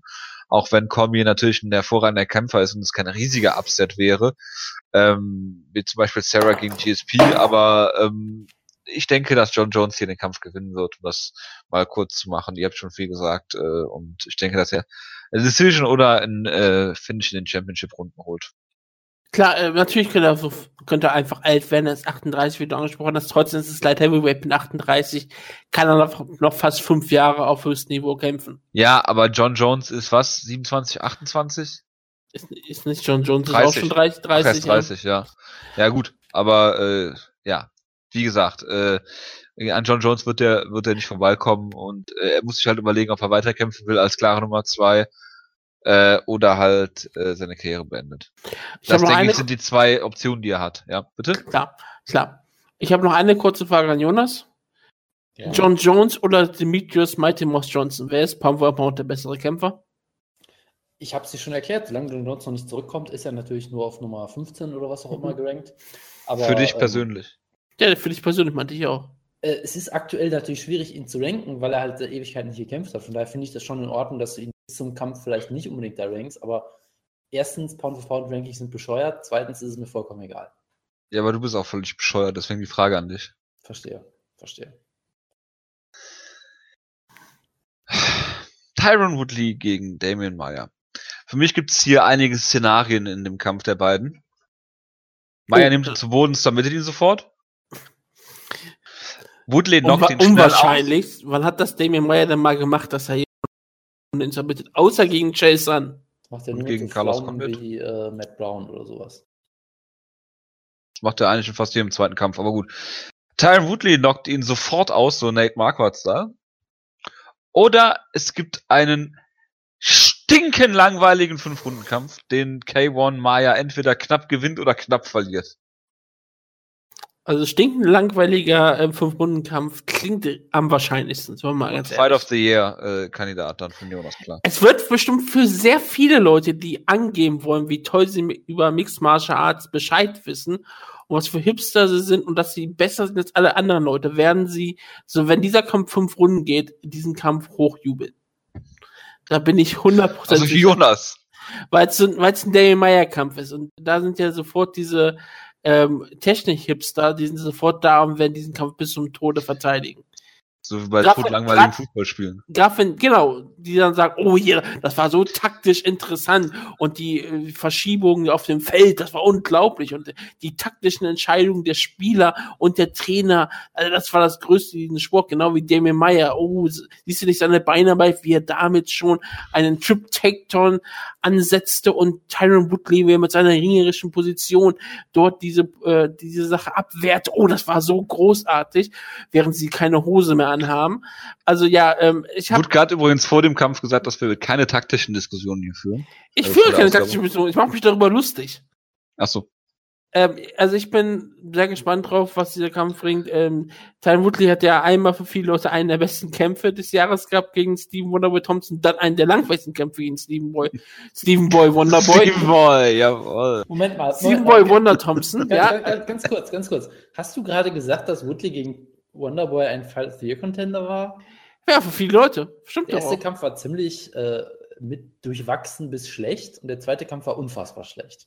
Setz dich doch mal neben dein Mikrofon, Jonas, damit du nicht so leise bist. Ich sehe hier nämlich ich Nummer 12 ja. gerankt. Best MMA Fight of the Year 2016. ja, Topology. Herzlichen Glückwunsch. Ich weiß auch, dass sehr viele Leute damals diesen Kampf sehr gehypt haben. Deswegen wollten sie, unbedingt, wollten sie ja unbedingt das Rematch haben. Und dann haben sie das Rematch bekommen. Und es war nicht das, was sie sich erhofft haben. Aber ähm, ich weiß nicht, wie der Kampf aussieht. Daniel Meyer ist unfassbar gefährlich. Er hat sich diesen Title-Shot auf jeden Fall zu 100% verdient. Meine, was für eine, ja, was für eine Serie der aufgebaut hat. Ich meine, so seit seiner Niederlage gegen Rory McDonald ist er ungeschlagen. Da fielen natürlich auch so nicht gegen so ganz bekannte Leute rein, also Jakolev, Ryan Flair und Lee Magny, aber er hat natürlich auch wirklich Leute besiegt wie Matt Brown, Carlos Condit, Jorge Masvidal. Also, also so bei den guten Leuten hast du jetzt Matt Brown aufgezählt, das wundert mich ein bisschen. Ja, bei der Elite. Bei dem Zeitpunkt, als, ähm, als der mal gegen Matt Brown war, war Matt Brown noch in den Contender-Sphären. Also bitte. Das, Contender, aber nicht Top-Contender. Es hat sich jetzt, ähm, es ist jetzt etwas vorbei, mit Matt Brown als Top-Contender aufzuziehen, aber damals gab es noch wirklich Chancen für Matt Brown. Jetzt nicht mehr. Das ist doch völlig in Ordnung. Man muss ja sehen, wie es zu damaligen, man muss ja sehen, wie es zum damaligen Zeitpunkt war. Also ja, Damien Meyer ähm, hat sich das verdient. Ich finde schön, dass er den Teilshop bekommt. Ich erwarte aber trotzdem, dass Woodley ähm, der bessere Kämpfer äh, auf, auf, auf, auf, seinen ganzen, auf seinen, äh, der bessere Overall-Kämpfer einfach ist, der beste Allrounder, er hat bessere Fähigkeiten im Allgemeinen als Damian Meyer. Damian Meyer ist der speziell bessere Kämpfer gerade am Boden. Geht der Kampf zu Boden, dann kann das sehr böse ausgehen für Woodley, aber so geht es vielen Leuten. Ich glaube nicht, dass der Kampf zu Boden geht und ich glaube, dass Woodley den Kampf in Stehen gewinnen kann. Fünf Runden wird es gehen, langweilig. Jonas, ich habe mal eine Frage. Ja. Warum postest du während unserer Ausgaben YouTube-Videos über Tributes zu äh, Weil Katsushi? langweilig ist. Ach so. Weil, weil äh, ich, ich, das, ist, das ist anstrengend, das ist, ich muss mich ja irgendwie mal, mal meinen mein Stand behalten, während Woodley die ganze Zeit über Matt Brown wie toll er doch ist und als Beispiel dafür aufzeigt, dass er gegen Damien Meyer verloren hat. Ich muss, ich muss ich kämpfen. Ja, ja da, er, hatte, er hatte nur zwei Niederlagen gegen Robbie Lawler und Johnny Hendricks. Er kam zurück von seinem äh, Dominanzsieg über Tim Means. Da, mhm. da wäre durchaus Potenzial gewesen. Dirty Bird. Ja. Ihr könnt gerne selber nachschauen, was das heißt. Jonas, wie siehst du den Kampf? Äh, ich sehe es sehr ähnlich. Ich ähm, freue mich auf der einen Seite sehr, dass Maya endlich die Chance kriegt. Ich habe trotzdem irgendwie Befürchtungen, was den Kampf angeht, weil ähm, auf der einen Seite, ich glaube, es ist für, für den Maya ein unfassbar schwieriges Matchup, weil er müsste halt Woodley zu Boden kriegen und das ist, ähm, sagen wir mal, schwierig gegen Tyron Woodley, der eigentlich sehr gute Takedown-Defense hat. Ähm, gerade wenn ja, was sollte Chelson auch haben? Gerade wenn er es darauf anlegt, das ist natürlich ein guter Punkt, ja, denn man nimmt irgendwie jeden zu Boden. Oder Ryan Lee Flair. Oder natürlich auch, dass Tyron Woodley unfassbar zuhaut und dem man ja natürlich immer noch nicht der weltbeste Striker ist. Ähm, ich habe natürlich trotzdem gewisse Hoffnung. Ich würde es für, mir für den mal sehr, sehr wünschen. Ähm, aber ich, ich, ich weiß halt nicht. Also es kann halt, du kannst ihm ja nie abschreiben. Er kann ihn natürlich zu Boden nehmen, sofort tappen und denkst, ja, okay. Ähm, aber ich, ich habe halt auch die große Befürchtung, dass Woodley entweder brutal ausnockt oder halt es ein ganz, ganz furchtbarer Kampf wird. Ähm, Woodley ist dafür bekannt, dass er, sage ich mal, nicht die beste Cardio hat. Seine Lösung dafür, die er gefunden hat, ist interessant, nämlich einfach nichts tun. Das ist eine sehr schöne Ja, das ist die Alistair Overeem-Taktik. Ja, es ist, ich meine, er hätte auch die Yolo Romero-Lösung äh, wählen können, dass er, dass er wenig macht, aber immer noch Sachen macht. Ich meine, Yolo macht auch viele Feins, wo es dann so aussieht, als würde er es machen, obwohl er nichts macht und so. Ty Woodley stellt sich einfach mit dem Rücken an den Käfig und macht nichts. Und ich glaube, wenn er das gegen den Mai macht, dann würde das nicht gut ausgehen. Ich glaube, wenn er etwas aggressiver kämpft. Wird er brutal von Damien Meyer ausgenockt. Ja, das wäre natürlich, auch, das wär natürlich der bestmögliche Ausgang. ja. Das wäre der bestmögliche Ausgang, natürlich. Spinning Nein, Heel Kick von Damien Meyer. ja, genau. K1 Meyer. Nein, aber ähm, ich glaube, es würde ihm hier sehr gut tun, wenn er ein bisschen aggressiver kämpft, auch wenn er sich im Käfig stellt und einfach da lehnt und sagt, ja, komm doch her. Ähm, ich glaube, das wird, das wird er auch selber verstehen. Ich meine, er trainiert mit Ben Askren, deshalb hat er sicher einen guten Gameplan, um den Damien Meyer zu besiegen, indem er ihn ständig zu Boden nimmt. Das wäre sicherlich auch sehr schön. Ähm, das wäre auch gut. Ich habe zwar gesagt, Triangles am Mitte. Ich habe zwar irgendwie gesagt, natürlich würde er am Boden schlecht aussehen, aber würde es dich überraschen, Jonas, wenn Tyron Woodley Damien Meyer zu Boden nimmt und ihn neutralisiert? Ja. Ja, das würde mich sehr, also das würde mich ernsthaft sehr überraschen. Ehrlich? Ja, ja. wirklich. Tyron Woodley ist jetzt nicht dafür bekannt. Das hat er zuletzt bei Strikeforce mal gemacht. Und es ist halt Damien Meyer. Also wenn das du Damien Meyer zu Boden nimmst, das wäre schon, das wäre ziemlich blöd von Tyron Woodley. Aber könnte er den Kampf im Clinch führen, beispielsweise? Den Kampf dort dreckig halten am Käfig. Das wäre, glaube ich, eine unfassbar schlechte Idee, weil Meyer sehr gute Take holt und Tyron Woodley sehr müde wird, wenn er Sachen ja. macht. Also ich glaube, er müsste, Tyron Woodley müsste ihn schon an den Käfig pinnen für 25 Minuten im Clinch. Ja, und zwar wirklich mit, mit so einer, mit so einem Tacker oder so, einfach wirklich fest pinnen, sodass ja. der sich nicht mehr wegbewegen kann. Am besten in die Ringecke, damit die, am besten bei ihm in die Ringecke, damit die einfach nur einen ja. Stuhl dann hinstellen können. Genau. Also, äh, nein, äh, von daher, ich, ich glaube halt, dass Woodley einfach so viele, eigentlich so viele Vorteile hat von der, von der Physik her, ja. Ja. Ähm, äh, und all solchen Sachen, dass, dass es einfach mir schwierig fällt, auf den Maya zu tippen. Ich tue es natürlich trotzdem. Ich tue es natürlich trotzdem, weil es ist Damien Maya. Ich meine, er, er, wird mit in die End rauskommen und ich hoffe, alle Zuschauer werden ihre Feuerzeuge rausholen und es wird ein tolles äh, Tribut sicherlich werden. Und äh, danach wird er den Titel holen und es wird, es, es wird großartig. Die haben auch sehr viel Linken Park gespielt bei der UFC-Show. Als ich so immer mal so? die Pausen so. Ja, das sehr viel. Ich, ich, weiß aber nicht, ob die das überhaupt wussten. Ich glaube, das machen die einfach immer, oder? In den Pausen meinst du jetzt? ja, als, als, die, als die Kommentatoren einfach so geredet haben zwischen den Kämpfen. Was du alles achtest. Ja. Er guckt die Kämpfe nicht, aber er guckt, was zwischen den Kämpfen Ja, es stimmt natürlich. Ich habe mich so durchgespult. Und dann war Dominic Cruz im Bild. Und dann höre ich zu. Ich habe die Engel singen gehört. Entschuldigung, Entschuldigung. Sprichwörtlich und wortwörtlich. Bitte? Entschuldigung, wenn der Champion redet, höre ich zu. Wie, wie philosophisch von mir. Nächster Kampf. Äh, ach so, ich muss noch einen Tipp abgeben, ne? Mein Herz sagt natürlich Damien Meyer, mein Kopf sagt Tyron Woodley, also typisch auf Damien Meyer. Romantisch. Damien Meyer im Jahr 2017 nach dieser ganzen UFC-Karriere, die er hingelegt hat. Ich gönne es dem Typen einfach unglaublich, wenn er hier den Titel gewinnt und am besten dann sofort zurücktritt und den Titel vakantiert. Es wäre, es wäre so wunderbar. Ich würde mich totlachen und freuen zugleich, weil Damien Meyer wäre dann am Karrierehöhepunkt. Dann sollte er eigentlich aufhören. Es wäre äh, sehr schön. Auch wenn mir Damien Meyer gegen Carlos Condit fast das Herz gebrochen hat. Lassen wir das. Äh, nächster Kampf. Äh, Christiane Cyborg Justino äh, wird Tonja Avenger innerhalb einer Minute ziemlich brutal ausnocken. Sind wir da einer Meinung? Äh, es, es, es, es spricht nicht besonders viel ähm, dagegen, muss, sollen wir mal ganz ehrlich sein. Tonda Evinger, es ist sehr schön, dass sie in der UFC gelandet ist. Ähm, sie ist eine sehr sympathische Persönlichkeit, sie ist eine sehr charismatische Persönlichkeit. Sie hat einen Charakter bei Victor aufgebaut, wo du genau wusstest, die UFC möchte mit ihr bestimmt überhaupt nichts anfangen.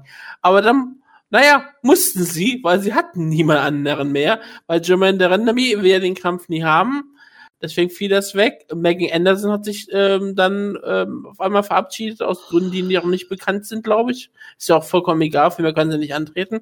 Und dann war auf einmal Tonja Emminger da, die zwar eigentlich Bantamweight-Kämpferin ist und auch Bantamweight-Champion von Invicta und dann einfach mal sagte, okay, ich kann auch, ähm, ich habe eigentlich vor, beim Victor jetzt auch mit dem Featherweight-Titel anzutreten. Da soll sie ja gegen Helena Kolischnik antreten. Und dann sagte sie, ja, wenn der Kampf frei ist, dann tritt ich auch gegen einen Cyborg logischerweise an. Dann hat sie das, hat sie den Kampf bekommen. Und ja, jetzt hat sie die eine Chance, wenigstens mal bekannt zu werden und vielleicht danach noch eine Chance im Bantamweight anzutreten. Ich hoffe, dass die bekommt sie danach auch, weil es hat sich absolut verdient. Sie ist jetzt auch schon mit ähm, 36, glaube ich, auch schon etwas älter. Aber ähm, ich finde es schön, dass sie da ist. Aber im größten Fall wird sie keine große Chance haben. Ihre äh, Evangers Stärke ist, ist ihr Ring, dass sie auch eine einigermaßen gute Submission Grapplerin ist und dass sie ähm, eigentlich solides Boxen hat. Aber ich sehe in, in keinerlei Hinsicht irgendwo einen Vorteil für sie gegen Cristiano Justino, die einfach über die Gegner ähm, hinwegrollt und es wird hier wahrscheinlich auch der Fall sein. Deswegen sage ich, es wird ziemlich brutal mit anzusehen sein. Ich glaube, Elvega überlebt eine Runde. Das ist, ich glaube, sie ist ziemlich hart im Leben. Das schafft sie schon. Justine hat auch schon bewiesen, dass sie auch manchmal etwas länger braucht. Auch Nina Landsberg hat eine Runde ausgehalten. Ich sage, Evinger ähm, äh, geht K.O. in der zweiten oder dritten Runde. Jonas.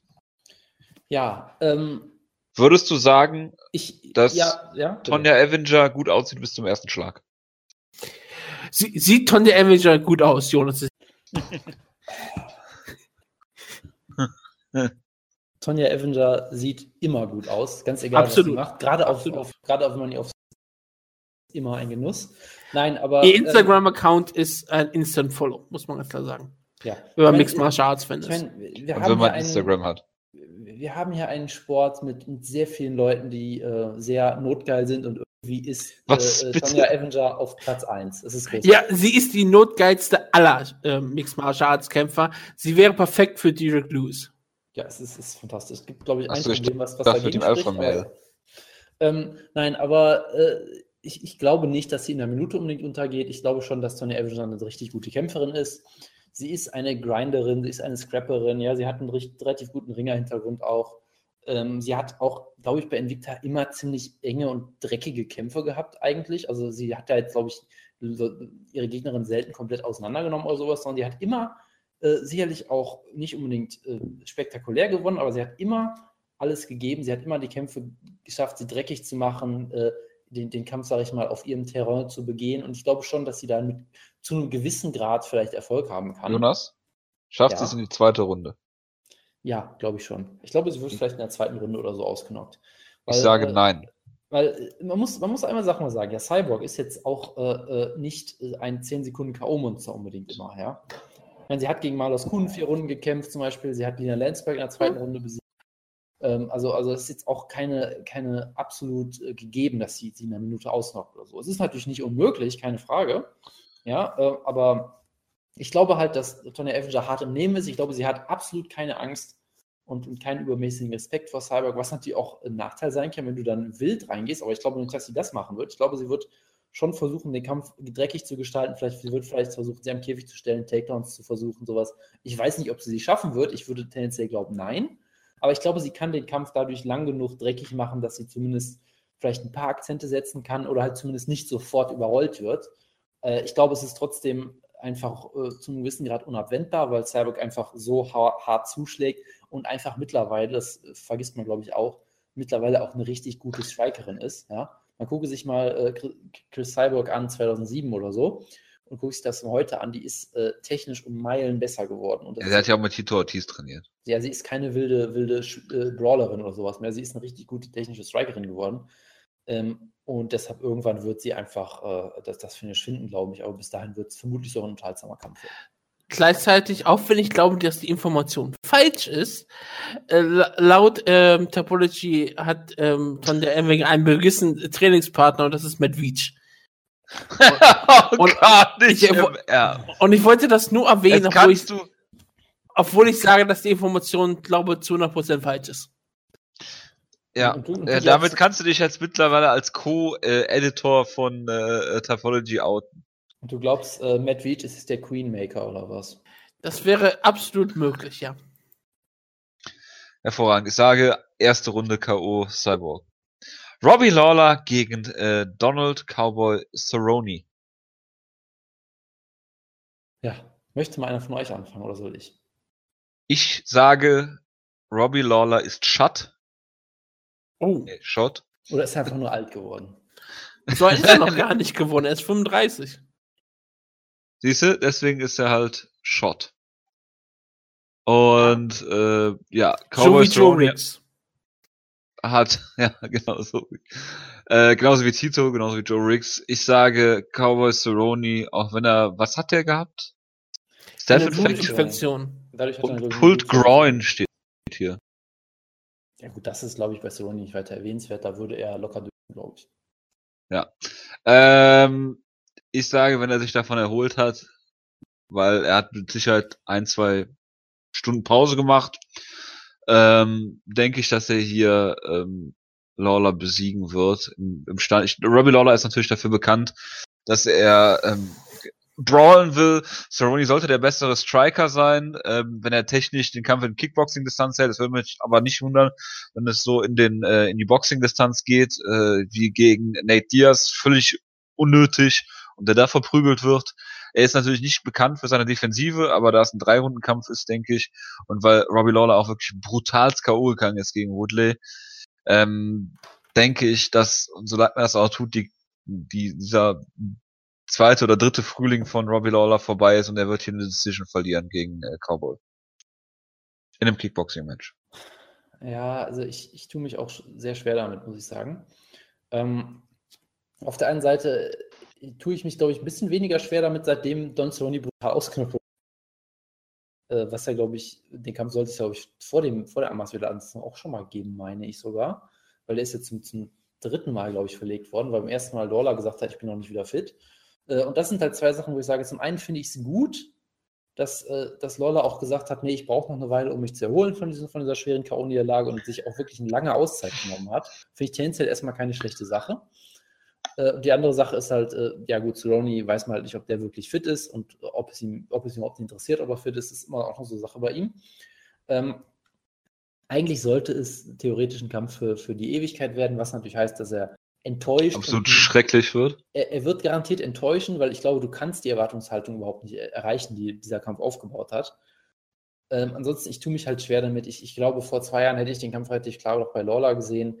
Aber es ist halt schwierig, weil ähm, Lawler ist jemand, selbst in seinen besten Performances, er wird getroffen.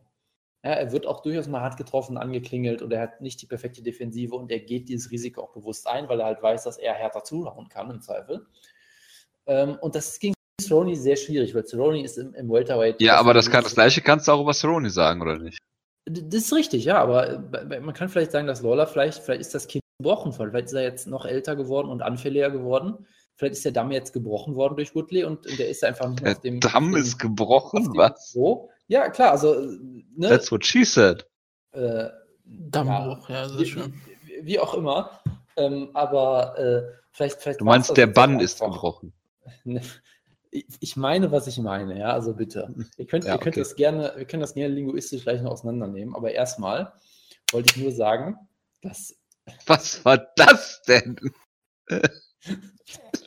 jetzt bin ich raus, tut mir leid. Dann ma- macht ihr beiden mal weiter.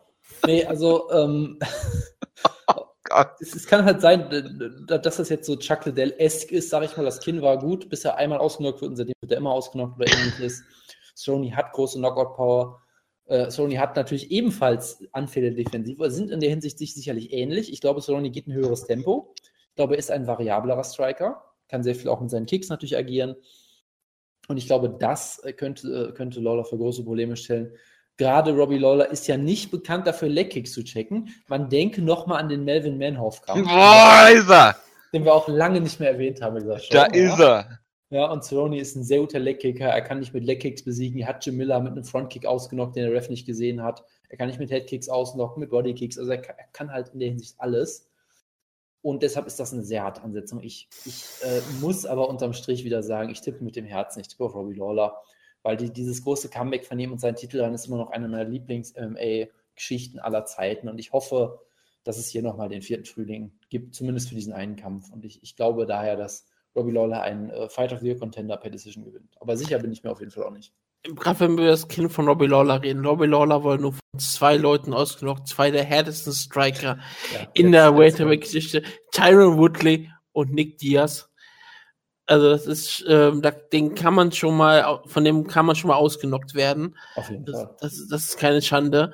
Und wie gesagt, bis dahin hat er sonst eine solche Bilderbuchkarriere noch hingelegt und hat wirklich, wie wir alle wissen, nur großartige Kämpfe gezeigt. Und wir sind alle glücklich, wie er da ist.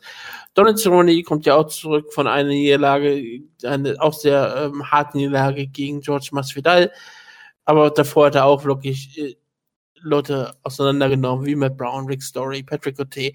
Also sein ähm, Aufstieg ins Welterweight war bisher wirklich ziemlich stark. Ich meine, auch Alex Oliveira hat er besiegt und Alex Oliveira zeigt jetzt aktuell immer mehr, wie viel Potenzial eigentlich in diesem Mann steckt. Also da sind so ziemlich große Siege dabei und ähm, da, macht es auch keinen Unterschied, dass du mal kurz vom Masvidal gestoppt wird. Das ist auch kein, wie gesagt, nichts Schlimmes. Ich bin sehr gespannt drauf, was dieser Kampf äh, ab, äh, abliefert. Er kann eigentlich nur enttäuschen, weil viele Leute natürlich wirklich so gehypt auf diesen Kampf sind. Und dann ist es meistens so, dass diese Kämpfe dann selten das halten, was sie versprechen, weil die Leute einfach viel zu ho hohe Erwartungen haben. Aber ihr habt schon sehr viel über den Kampf geredet, das halte ich mir zurück. Ich tippe jetzt einfach mal auf Robbie Lawler. Ich sag, Robbie Lawler kommt zurück in einen großartigen Kampf, knockt da Cerrone aus in der dritten Runde. Sehr spät. Mit einer Minute noch, die noch, mit einer Minute noch zu kämpfen. Wie? Ähm, Elbow. Er wird eine Kombination schlagen, er wird ihn gegen den Käfig drücken und dann zeigt er die, einen wunderbaren Hellbow, Okay. Ach, der in Giftform noch in den nächsten zehn Jahren gezeigt wird. Gut. Dann äh, Opener Jimmy Manowar gegen Volkan Özdemir. Und äh, so absurd. ja, Ja, ein, Äh. ein, das Absurdeste daran ist ja, sorry, es ist ein vollkommen legitimer Number One Contender Kampf. Ja, absolut. Das ist, das meine ich ja auch. Weil Volkan Özdemir hat, seitdem er in der UFC ist, wirklich im groß Sieg gefeiert über Owen St. Preux und Micha Sokonov in 30 Sekunden ausgenockt.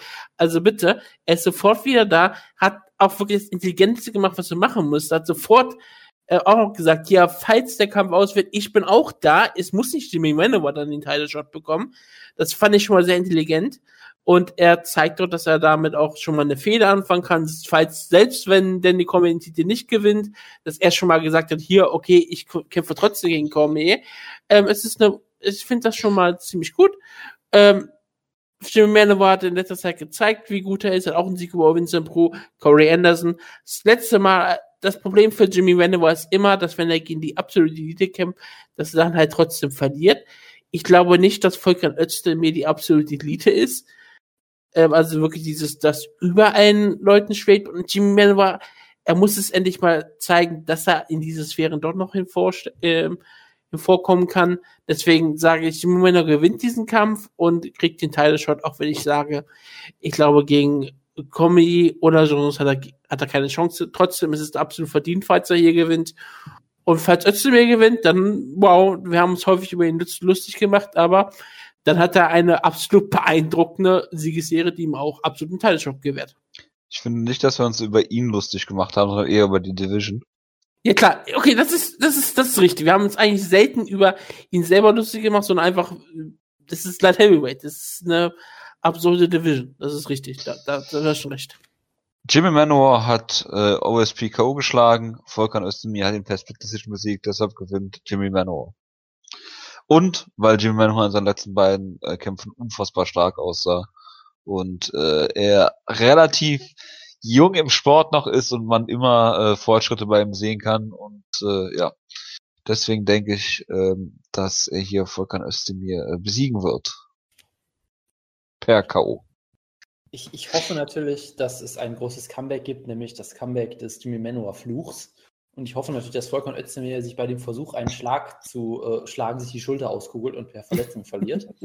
Weil das dann jetzt wieder. Das war einfach, Oh Gott, du holst ja wirklich ganz alten Kamera.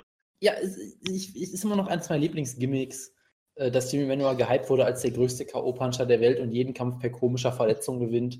Und jetzt ist er tatsächlich ja zu einem großartigen K.O.-Puncher geworden, der Leute brutal ausnockt. Und ich kann ihn trotzdem nicht ernst nehmen, deswegen. Das ist irgendwie sehr tragisch. Aber Kannst du noch, kannst du noch bitte einmal den Paperboy nennen? Nein, ich, ich werde jetzt auch keine Manowar-Anspielung machen, ja. Manowar Kills. Das wollte ich noch machen. Ja, sorry, aber so ist es halt. Manowar, Manowar, Living on the Road. Was? Ich, ich meine, wir, wir, haben in dieser, wir haben in dieser Ausgabe schon häufig Zeitparadoxe werden. Und er hat den Mann brutal ausgenockt, dessen Tag 25 Stunden hat. Also bitte, das passt perfekt zu dieser Ausgabe. Und acht Tage die Woche, ne? Und allein deswegen wird Corey Anderson brutal äh, gewinnen per K.O. in Runde Corey. Anderson wird brutal gewinnen, finde ich gut. Äh, Corey, Corey Anderson. Ja, der auch. Äh, nein, Tim Manuel wird brutal gewinnen per K.O. in Runde 4. So. Over under 500.000 Pay-Per-View-Buys. Äh, over. Wie, Diese wie hier schon? Absolut over. Äh, 750.000. 750, Jonas? Ja, auch over. Ich, ich glaube, es wird allein 500.000 Buys aus der Schweiz geben für Volker Nötzchen. Auf Äh, jeden Fall. deshalb deshalb äh, passt das schon. Wie viele, was, was denkst du? Wie viele Buys? Äh, ach so, ähm, äh, ich, ich kann es aktuell echt nicht einschätzen. Ich würde vielleicht aus 100.000 sagen, weil UFC aktuell äh, keine gute Zeit hat, sagen wir es mal vielleicht so. Ich denke auch, dass sie, dass sie fast eine Punktlandung machen werden bei 500.000. Das wäre aber eine sehr große Enttäuschung, falls Kombi gegen John Jones 2 nicht mal in der Sphäre von einer Million ist. Tja. Ne, ich glaube nicht, dass sie, dass sie, ich glaube nicht, dass sie über 700.000 Buys ziehen. Das kann ich Also- mir beim besten Willen nicht vorstellen. Ich, Zumal nächsten Monat, das darf man nicht Mhm. vergessen, nächsten Monat ist äh, McGregor, ne? Ich weiß. Äh, Floyd. Ich- der Pay-Per-View kostet 100 Dollar. Ich, ich, ich bleib trotzdem dabei. Es werden- Ich tippe auf 750.000 und die UFC wird enttäuscht sein. Die UFC wird, all, wird allem enttäuscht sein, was nicht äh, mindestens äh, siebenstellig ist. Aber gut. Die haben vielleicht auch zu hohe Erwartungen. Aber wollen wir mal ganz, ganz kurz mal eine Sache festhalten, ne? Die Maincard ist schon ziemlich beeindruckend, oder? Die Maincard ist, ich Das- wollte gerade fragen, ist das die beste Maincard dieses ich Jahr? sagen. Bitte? Äh, erstens wollte ich sagen, es hört bei der Maincard nicht auf, beeindruckend zu werden. Und zweitens würde ich sagen, ja, aber die Konkurrenz ist dieses Jahr auch nicht so stark gewesen, oder? Was tolle Cards angeht. Also ich will jetzt nichts von dieser Card wegnehmen, die ist wunderbar. Es ist besser als Jake Shields gegen GSP in Toronto mit Matjuschenko gegen Brills. Da kann natürlich nichts dran ran, äh, dann. äh, weil ich meine, das, das Schlimme an dem mal Kampf alte war ja- Kamellen Das, rauszuholen. das Schlimme an dem Kampf war wirklich, alle haben sich fast schon drauf gefreut, weil sie dann wenigstens äh, äh, Pause haben, um aufs Klo zu gehen. Dann ging der Kampf einfach nur 20 Sekunden. Das war auch Ja. scheiße. Das war schlecht geworkt von, von äh, Wladimir. Matjuschenko. Ja. Aber er trainiert ja jetzt äh, mit äh, Nikain, von daher alles gut. So, da ich nur noch 10 Minuten habe, würde ich gerne jetzt auf den ähm, Serientäterkampf eingehen. ja, bitteschön. Und ich werde noch ganz kurz bei Team Schlagkörper eintragen. Ähm, Was, Entschuldigung. Was, was war denn der Serie? Ach, Hick Diaz gegen Ricardo Lamas, der kommt doch jetzt eh. Der kommt wahrscheinlich jetzt eh für die meisten Leute. Ähm, ja, für die Leute, die nicht Apology benutzen wahrscheinlich. Ricardo Lamas ist ein ziemlicher Aufstieg für Jason Knight, der auch, auch wenn er äh, für Jonas ein sehr gehypter Kämpfer ist, aus guten Gründen. Das ist nicht nur Jonas Hype, es ist auch echter ähm, Hype, der Das ist echter Hype. Es ist echter Hype, der unterstrichen ist durch gute Leistungen gegen ziemlich solide Leute, Bruce Lee, Roger Skelly, Danny Hooker. Klar, alles gut, aber das ist nicht Ricardo Lamas Niveau. Er müsste sich schon ziemlich stark steigern. Natürlich kann er auch absolut schaffen. Ausschließen ist es nicht. Ich sage aber trotzdem, Ricardo Lamas ist ein Niveau zu hoch für Jason Knight. Und Lamas gewinnt hier diesen Kampf. Ich sage, the sky is the limit für Hick Diaz. Äh, ich halte sehr, sehr viel von ihm. Ich finde, er ist ein sehr interessantes Talent. Er hat einen tollen Nickname. Und deshalb glaube ich, dass er den großen Test bestehen wird, denn ich, ich glaube, dass, ähm, dass der gute Ricardo Lamas einfach ein hervorragender, ja, Ultra-Elite, wie auch immer, Gatekeeper ist, der nie ganz äh, in die Titelregentschaften kommen wird, aber ich glaube, er besiegt, also jeder, der Ricardo Lamas besiegt, ist fast schon bereit für, für die Top 5 oder so. Ich tippe einfach mal darauf, dass Jason Knight äh, bereit ist. Es kann sein, dass ich mich damit total in die Nesseln setze, aber ich, ich, Ja. glaube, ich glaube einfach mal dem Hype. Ja, dass, Das du, wieder, du. dass du wieder pessimistisch bist. NCAA Division 3 All-American am Elmhurst College, Ricardo Lamas, wird hier leichtes Spiel mit Tick Diaz haben. Muss ich mal überlegen. Lamas hat nur Niederlagen gegen Aldo, äh, im Titelkampf gegen Chad Mendes, äh, auf dem Höhepunkt seines Schaffens fast schon, und gegen Max Holloway. Er hat ähm, Oliveira submitted, was man erstmal schaffen muss. Gut, es war nur eine Guillotine, das ist ja eigentlich kein Problem. Das, Äh, das kann mal passieren. Sanchez, Bermudez. Diaz, Eric Koch vor einiger Zeit noch. Ähm, er ist ein sehr guter Striker, der sein, sein Ringen manchmal in Reverse benutzt, manchmal mit dem Striking schön die Takedowns vorbereitet. Auch gegen, gegen Holloway habe ich schon auf ihn gesetzt. Äh, da hat er sich nicht schlecht verkauft, hat den Kampf klar verloren, aber er sah, äh, er war Game in dem Kampf, äh, kann man sagen. Und äh, von daher, ich sehe hier eigentlich keine Chance für Jason Knight. Und dass Jonas auf ihn tippt und auf ihn gehypt ist, gibt mir auch recht. Äh, Jason Knight ist ein gutes Talent, aber er ist vielleicht noch ein bisschen grün hinter den Ohren. Und Ricardo Lamas ist der crafty Veteran, wie man so schön sagt. Äh, und ich denke, dass der hier eine Decision gewinnen wird. So, können wir den Rest der Card in fünf Minuten abhacken? Auch wenn es einen richtig starken Kampf noch gibt? Oder Nein, wollt ihr noch mehr die, wollt ihr noch mehr reden? Wir können es versuchen. Ich würde gerne noch ein bisschen mehr reden, aber wir versuchen es einfach. Okay, mal. gut, nein, nein, dann machen wir es nicht. Dann sage ich nur ganz kurz, bei bei Team Schlag ist Brian Ortega, T-City oder wie wir nennen, Brian Gracie gegen Renato Con Canero. Moicano, ne? Moicano ist, heißt der ja auch, der hat ja Jeremy Stevens vor kurzem besiegt und hat noch Tonini ja. geschlagen. Das war eigentlich mein Gag, ja. Ja, das freut uns sehr, aber wie gesagt, Brian Ortega ähm, hat eine sehr starke Karriere bisher gelegt. Zurück zu rechten Team Schlagkraft, erster Kampf für diesen Jahr und ich hoffe, er wird uns weitere Siege geben. Genauso wie später uns ja auch Volker Netz mir einen Sieg geben wird für Team Schlagkraft. ja, auf jeden Fall. darauf erwarten wir, das erwarten wir auch alle. Deswegen, ich freue mich sehr. Ich, ich freue mich wieder, dass Brian Gracie wieder da ist und ich sage, er gewinnt für Team Schlagkraft. Und damit gehe ich aus dieser Sendung einfach mal raus und ihr macht den Rest da gerne weiter. Ciao, ciao. Ich, hab, ich, ich verabschiede mich ja später. Ach so. Ach, ja. du, du, hast dich ja in der Vergangenheit. Äh, ich habe mich in der Vergangenheit für die Zukunft verabschiedet. Und Rousey kommt ja auch noch. Ein Glück, dass hm. ich das nicht mitbekommen ist, werde in der Zukunft. Sie ist gekommen. Ja, sie ist gekommen. That's what she said. Das ist für Viel sie Spaß. sehr einfach. Das ist für sie sehr einfach. Sie braucht auch kein Like gehen. Viel Spaß im Kino. Was für ein wunderbares Schlusswort. Ja. Jonas, äh, Brian Ortega hat, äh, wurde gerade schon mit angefangen gegen den äh, Tom Ninimek hier aus der UFC, Schicker äh, Renato Moicano. Beide sind 11, 0 und 1. Äh, Ortega hat einen äh, No-Contest gehabt bei einem Sieg, äh, der allerdings durch die Commission umgedreht wurde wegen äh, irgendwelcher Substanzen gegen Mike äh, Del, Tor Della Torre und äh, ja, Moicano hat einen äh, Draw gehabt.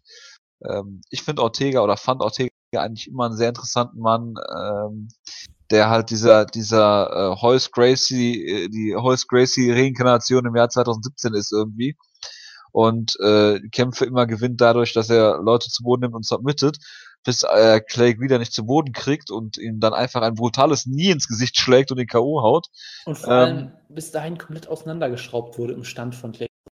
Ja, das ist ja gerade. Das, war, das, war das, das war so ein bisschen wie äh, Backtitch gegen Elkins irgendwie. Ähm, und äh, ich sage auch hier, äh, T-City wird den Kampf gewinnen für Team Schlagkraft. Brian Ortega gewinnt hier den Kampf mit einer Wacky Submission. Ähm, ja, also es ist, es ist ein schöner Kampf. Ich meine, Moicano ist durchaus gut. Er hat äh, irgendeinen so Typen besiegt, dessen Namen ich nicht mehr weiß, um den Witz auch nochmal zu bringen. Ja, vielen Dank, vielen Dank. Ähm, Bitte, was hast du gesagt? Er hat einen Typen besiegt, äh, wer auch immer das nochmal war. Ich habe vergessen, wer das war, den Moicanos jetzt besiegt hat, weil der Witz war, dass er Jeremy Stevens besiegt hat. Who the fuck is that guy und so.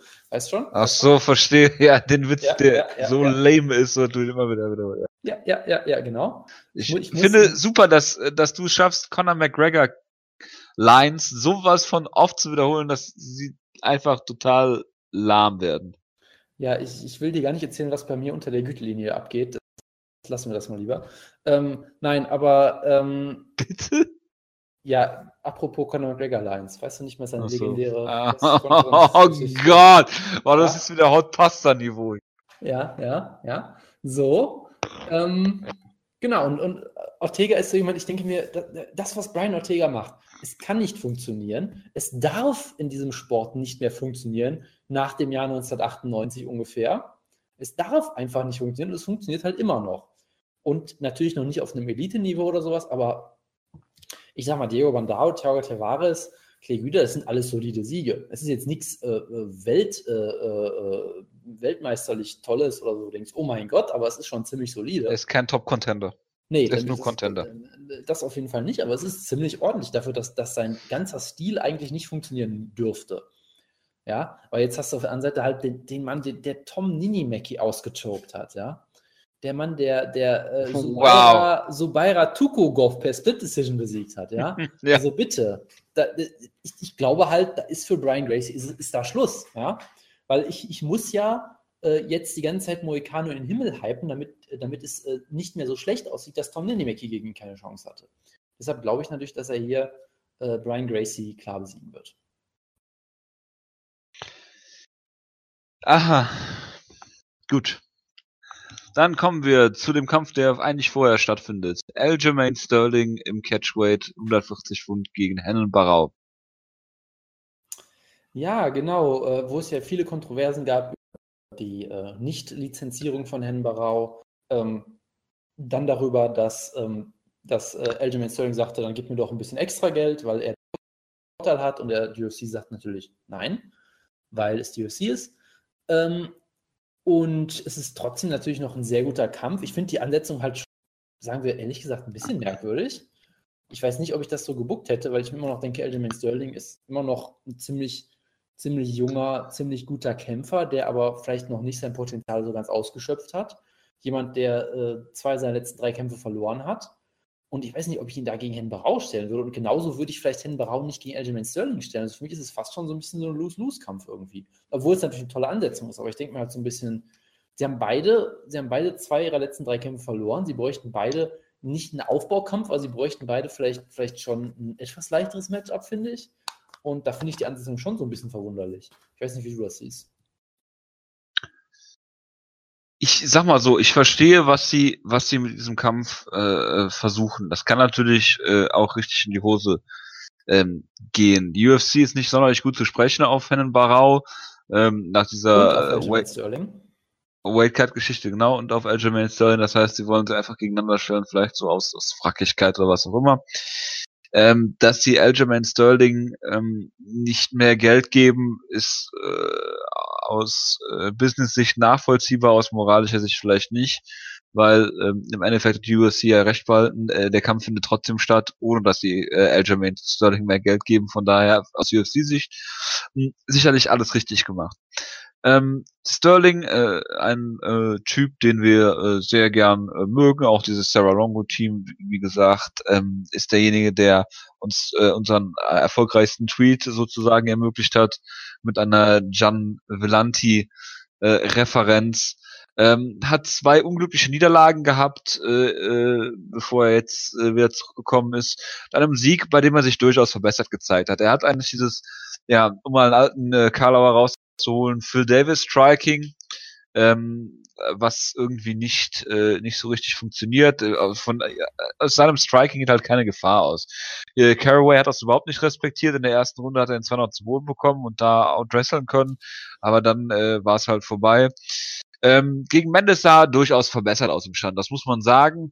Immer noch nicht überragend. Aber wenn er jetzt weiterhin Fortschritte macht, dann sehe ich durchaus ähm, gut in die Zukunft. Ähm, ja, äh, Barau hatte jetzt diesen äh, Kampf gegen Felipe Nova, den ich nicht gesehen habe, glaube ich. Aber Felipe Nova per Decision zu besiegen, uiuiui. Äh, ja, wenn es, du, war, es, war, es war schon enger, als es hätte vielleicht sein sollen. Es war schon so ein bisschen so. Ähm, wenn du halt weißt, woher Hen Barau kommt, dass er halt ähm, der äh, Kronprinz äh, äh von von äh, Jose Aldo werden sollte in der Bantamweight Division damals alles weg gehauen hat, äh, ähm, was so Rang und Namen hatte. Also äh, Faber, äh, McDonald, Wineland, äh, nochmal Faber, ähm, bis halt TJ Dillashaw kam und vor dem äh, und den zweimal besiegt hat mit Mitch Gagnon dazwischen, haben wir damals halt schon gemutmaßt, okay, vor dem Stevens-Kampf, ist TJ Dillashaw derjenige, der Hennen Barraus Number hat? Oder ist es halt so, dass Hennen Barrau wirklich alt geworden ist? Oder ähm, sein Zenit, äh, am Zenit angekommen ist und jetzt einfach nicht mehr äh, nicht mehr weiterkommt. Äh, Stevens hat er dann äh, eine brutale Niederlage gehabt, hat in der ersten Runde noch ähm, gut ausgesehen, aber ist dann, äh, glaube ich, äh, hinten raus von Jeremy Stevens klar besiegt worden, äh, Stevens klar besiegt worden. Ähm, und jetzt ist natürlich die Frage, er geht runter wieder ins Bantamweight oder wollte runter, die Commission hat es nicht erlaubt. Ähm, deshalb ist es ein 140 Pfund Catchweight-Kampf. Das kommt durchaus Aljamain Sterling nicht so entgegen wie Herrn Barau vielleicht, weil der muss halt 5 Pfund weniger cutten. oder vier sind es ja eigentlich. Ich glaube nicht, dass hast du nur Allowance beim Catchweight-Kampf? Ich glaube nicht. Ist aber auch egal. Ähm, ja, Sterling hat da durch einen Nachteil. Ähm, Barau konnte in seinen letzten Kämpfen nicht mehr so überzeugen. Ähm, er ist ein, er ist ein guter, ähm, guter Kämpfer äh, im Bantamweight gewesen. Im Featherweight hat er jetzt noch nichts gezeigt, was so über, überragend war. Äh, er ist angesichts der Tatsache, dass man eine unfassbare Erwartungshaltung an ihn eigentlich hat, wenn man ihn von früher kennt, ähm, zwar immer noch vielleicht Top 10, aber ich denke, Aljamain Sterling sollte hier einen, einen Banner-Sieg feiern können. Ich denke, er, er muss sein Striking einigermaßen durchbringen, ein bisschen awkward sein, wie er das immer ist, und den dann vielleicht am Käfig stellen, gegen den Käfig drücken und den dann zu Boden nehmen, was eine absolut schwere Aufgabe ist. Ich kann das jetzt wahrscheinlich auch, äh, vielleicht sehe ich das noch ein bisschen zu sehr durch die Sympathiebrille. Es würde mich aber auch nicht wundern, wenn Hennen Barau hier den Kampf klar gewinnt.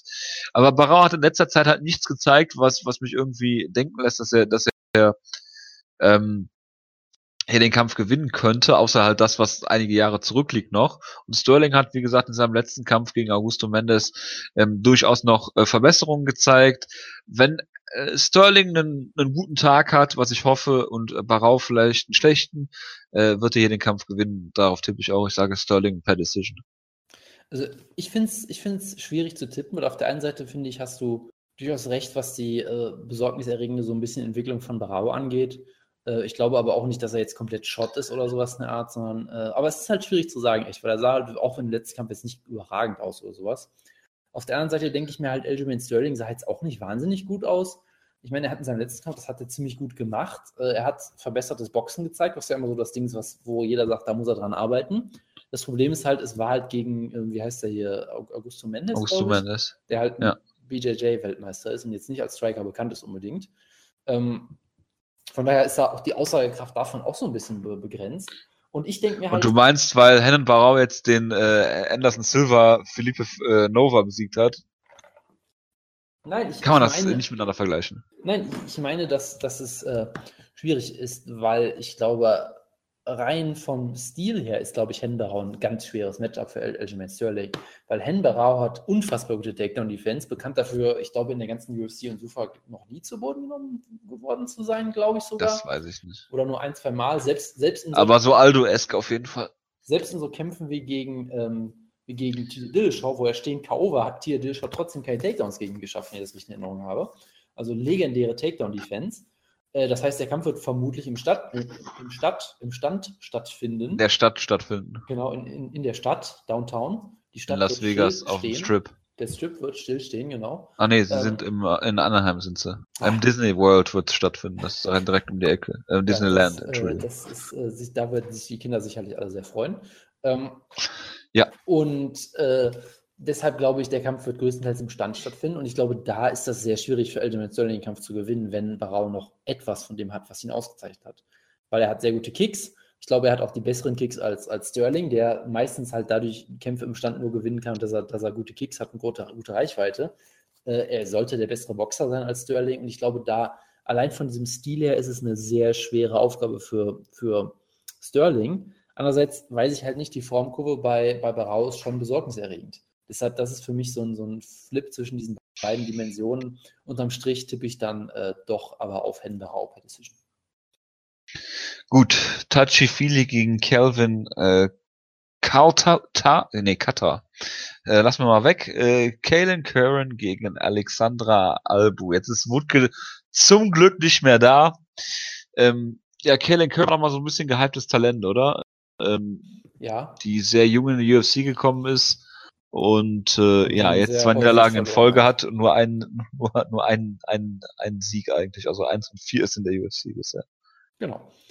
Und Alexander Albo hat sehr viel Hype aus Gründen, die ich jetzt nicht erklären werde. Ihr könnt es gerne nachvollziehen.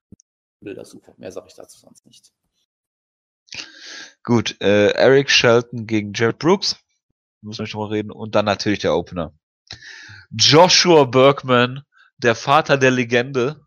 Ja gegen äh, den äh, äh, ja, Schwager von Nick Hein, Drew Dober.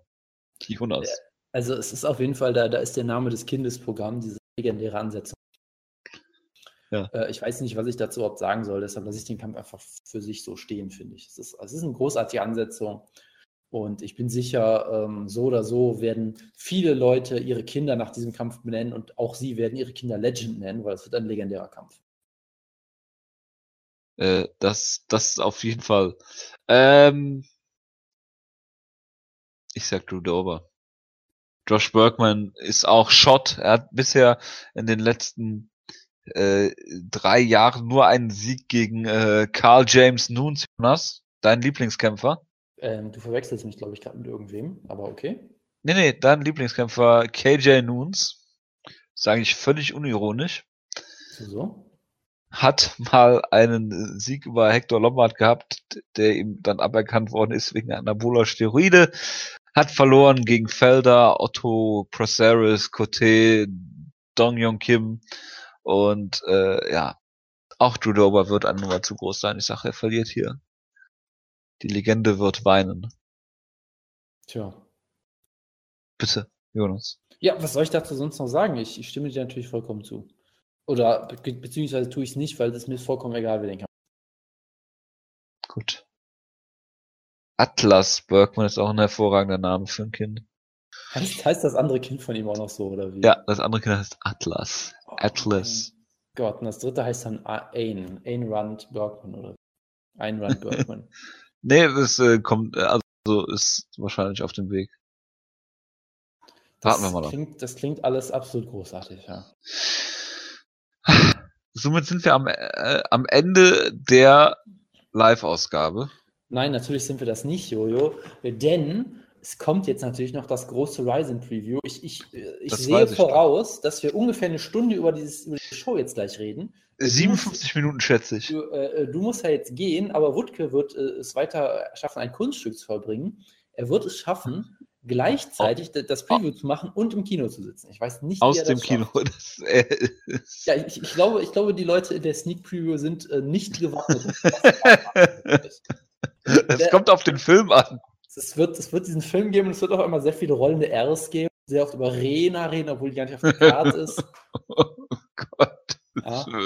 Wird, ich bin froh, dass ich, dass ich nicht mehr dabei bin und dass ich mit anhören äh, muss. Wenn ihr in der Umgebung Hildesheim äh, wohnt oder sonst irgendwo, ihr werdet, ihr werdet davon morgen in der Zeitung lesen, denke ich mal. Von daher, äh, wir können alle sehr Ach ja, es wird MMA in, in äh, richtiges Licht rücken. Es wird, es wird darüber, glaube ich, ähnliche Artikel geben wie über Patrick Cummins bei Sport 1, ja. Genau. Äh, macht's gut. Wir hören uns nächste Woche wieder mit einem hervorragenden Review, mit einem schrecklichen Preview. Und äh, bis dahin, äh, ciao, ciao. Und äh, ich übergebe an den Wutke. Ciao, ciao. Und wir sehen uns in der Vergangenheit. Jonas, weißt du, wie Zeit funktioniert? Ich, ich denke mir manchmal ja, aber ich, ich weiß genug, um zu wissen, dass ich es nicht weiß. Nein. Jojo würde jetzt sofort, glaube ich, argumentieren, dass es Zeit gar nicht gibt und dass es nur ein Konzept ist, was wir Menschen uns ausgedacht haben, um Zeit, eine Zeit Berechnung äh, anzustellen, die nicht existiert. Und kein anderes Lebewesen würde überhaupt nach Zeit leben, weil Zeit halt nichts Echtes, nichts zum Anfassen ist. Zeit ist ein soziales Konstrukt, ja? Zeit ist ein Konstrukt. Ich, ich würde sagen, es ist ein wissenschaftliches Konstrukt, also. ein immaterielles Konstrukt, was es uns einfach macht, ähm, bestimmte ähm, Konsequenzen zu erreichen und bestimmte Sachen zu berechnen und zu wissen, wann wir aufzustehen haben und wann wir zu arbeiten haben, aber was auch immer. Deswegen ist es sehr, sehr beeindruckend, dass wir schon über Shows gesprochen haben wie zum Beispiel über die UFC-Show nächste Woche oder über UFC on Fox, obwohl wir über die Shows noch nicht gesprochen haben. Ja, das ist echt beeindruckend. Und das ist Zeit. Das ist lineares Zeitsystem und ähm, das ist Quantenphysik, die wir hier gerade machen. Es liegt nicht daran, dass wir diese Sache jetzt hier am Sonntag tapen und die andere Sache ist am Montag. Nein, äh, das liegt an, an, an der Zeit. Das liegt wirklich genau. an, an Physik. Genau, und ich, äh, ich war ja beim äh, Fox Review leider nicht dabei, weil ich äh, morgen keine Zeit gehabt hatte.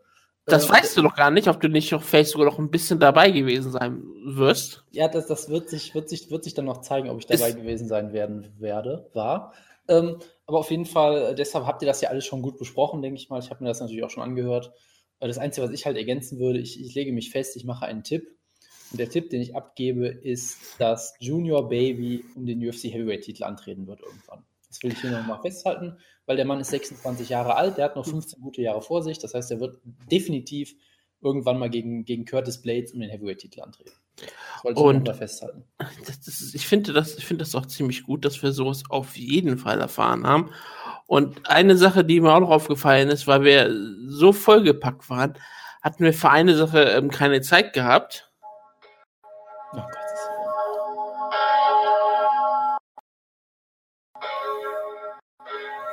Ja, liebe Gemeinde, am heutigen Tag sprechen wir zu euch aus einem ganz besonderen Grund, weil die Zeit etwas komisch ist und ähm, es dadurch mir die Möglichkeit gibt, auf einmal drei Tage Geburtstage zu gratulieren, nämlich von heute, von morgen, Montag und natürlich den vorträglichen Tag, weil Show ja erst am Montagnacht kommen wird, den Dienstag.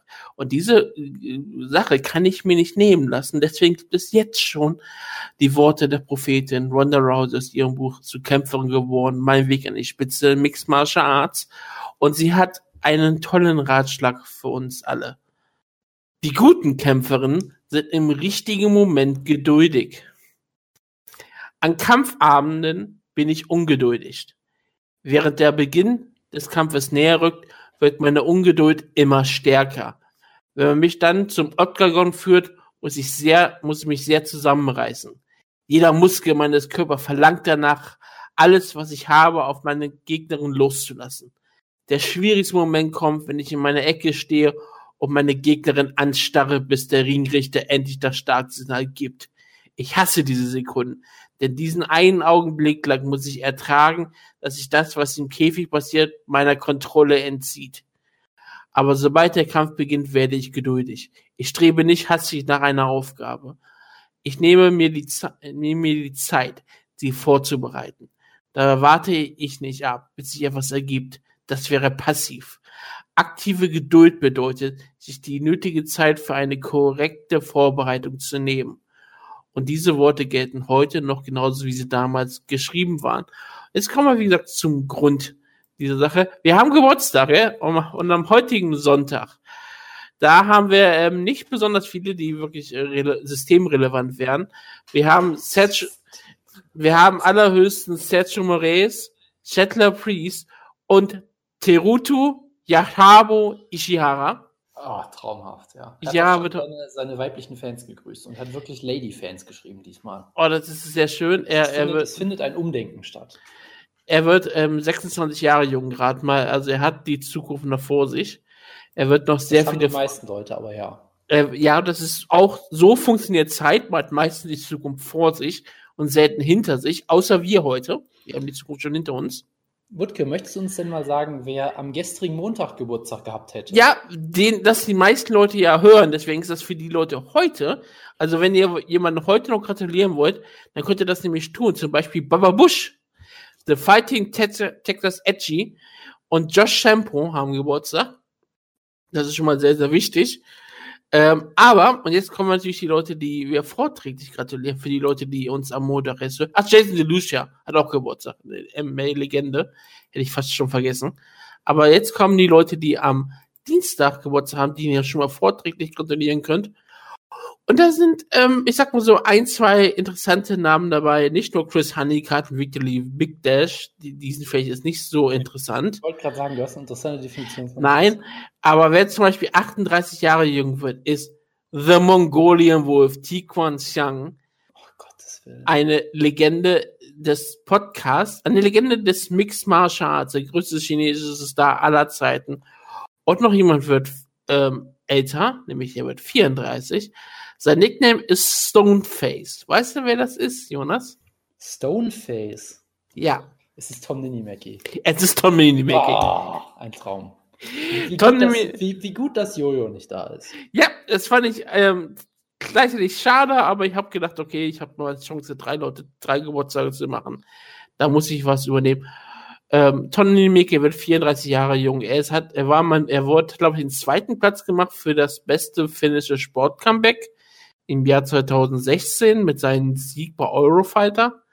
Oder wie heißt die Show? Ich glaube, sie ist Eurofighter. Euro FC, Euro Ja, FC, ja. wo er Jonathan Brookings besiegte.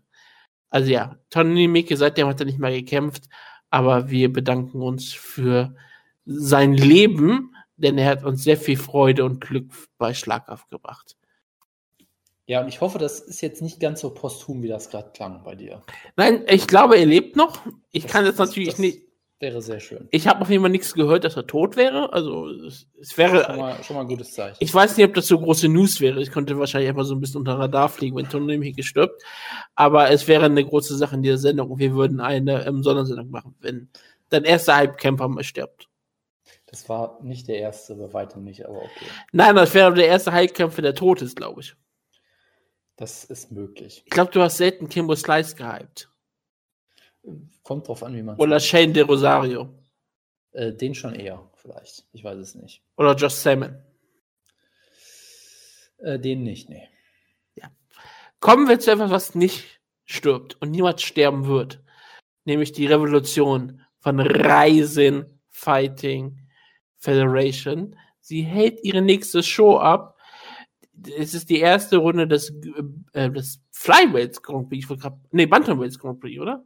Es müsste, glaube ich, Bantamweight sein. Ja, es ist Bantamweight. äh, Hideo ja, ja. wird nicht im Flyweight kämpfen. Ja, ja, es ist, es ist, es ist Bantamweight, Entschuldigung. Ich habe mich äh, kurz vor, ich war kurz abgelenkt von ähm, ja. Tenshin Nasukawa. Es ist das Bantamweight-Turnier. Das passiert uns allen häufig, dass wir ja, von Tenshin Nasukawa abgelenkt werden. Es ist das Bantamweight-Turnier, es ist die erste Runde, es ist ein interessantes Turnier, es ist eine inter interessante Show. Es ist auch die, er ich glaube, es ist die allererste Ryzen-Show, also, also es gibt da manchmal die Doppelshow, die zählt nicht mal als eine Show ohne Rena.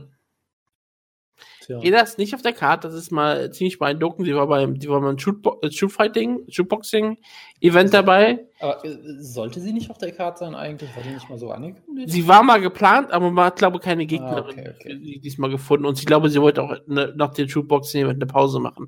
Ich glaube, sie, sie wollte nicht kurzfristig einspringen oder sowas. Deswegen ist ja auch mal in Ordnung, dass sie nicht antritt. Man hat ja genug andere Leute. Man hat jetzt auch einigermaßen genug andere Stars gefunden. Deswegen hat man ja Gabby Garcia auf der Karte, man hat ähm, Tenshin Asukawa gegen Kitsumonsaga, man hat King Reina äh, und man hat nur noch Miyu Yamamoto. Also ich mache mir da keine Sorgen, plus der große Main Event. Aber wir gehen mal, wie gesagt, bei Rising machen wir es ja immer etwas anders als sonst. Wir fangen von unten an.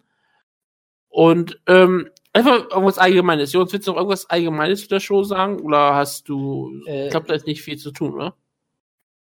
Also ich kann nochmal wiederholen, weil wir es ja eben vor der Aufnahme gehabt haben. Es gibt noch ganze 52 Tickets offiziell. Achso, ja. Ähm, sie, sie, haben, äh, sie haben einen Deal mit StubHub gemacht, was ja scheinbar so eine sehr große Ticketseite ist. Und dementsprechend kannst du tatsächlich auch Tickets auf einer deutschen Seite kaufen, die dann irgendwie so ein Partner von StubHub ist, auf, auf ticketbiz.de oder was auch immer.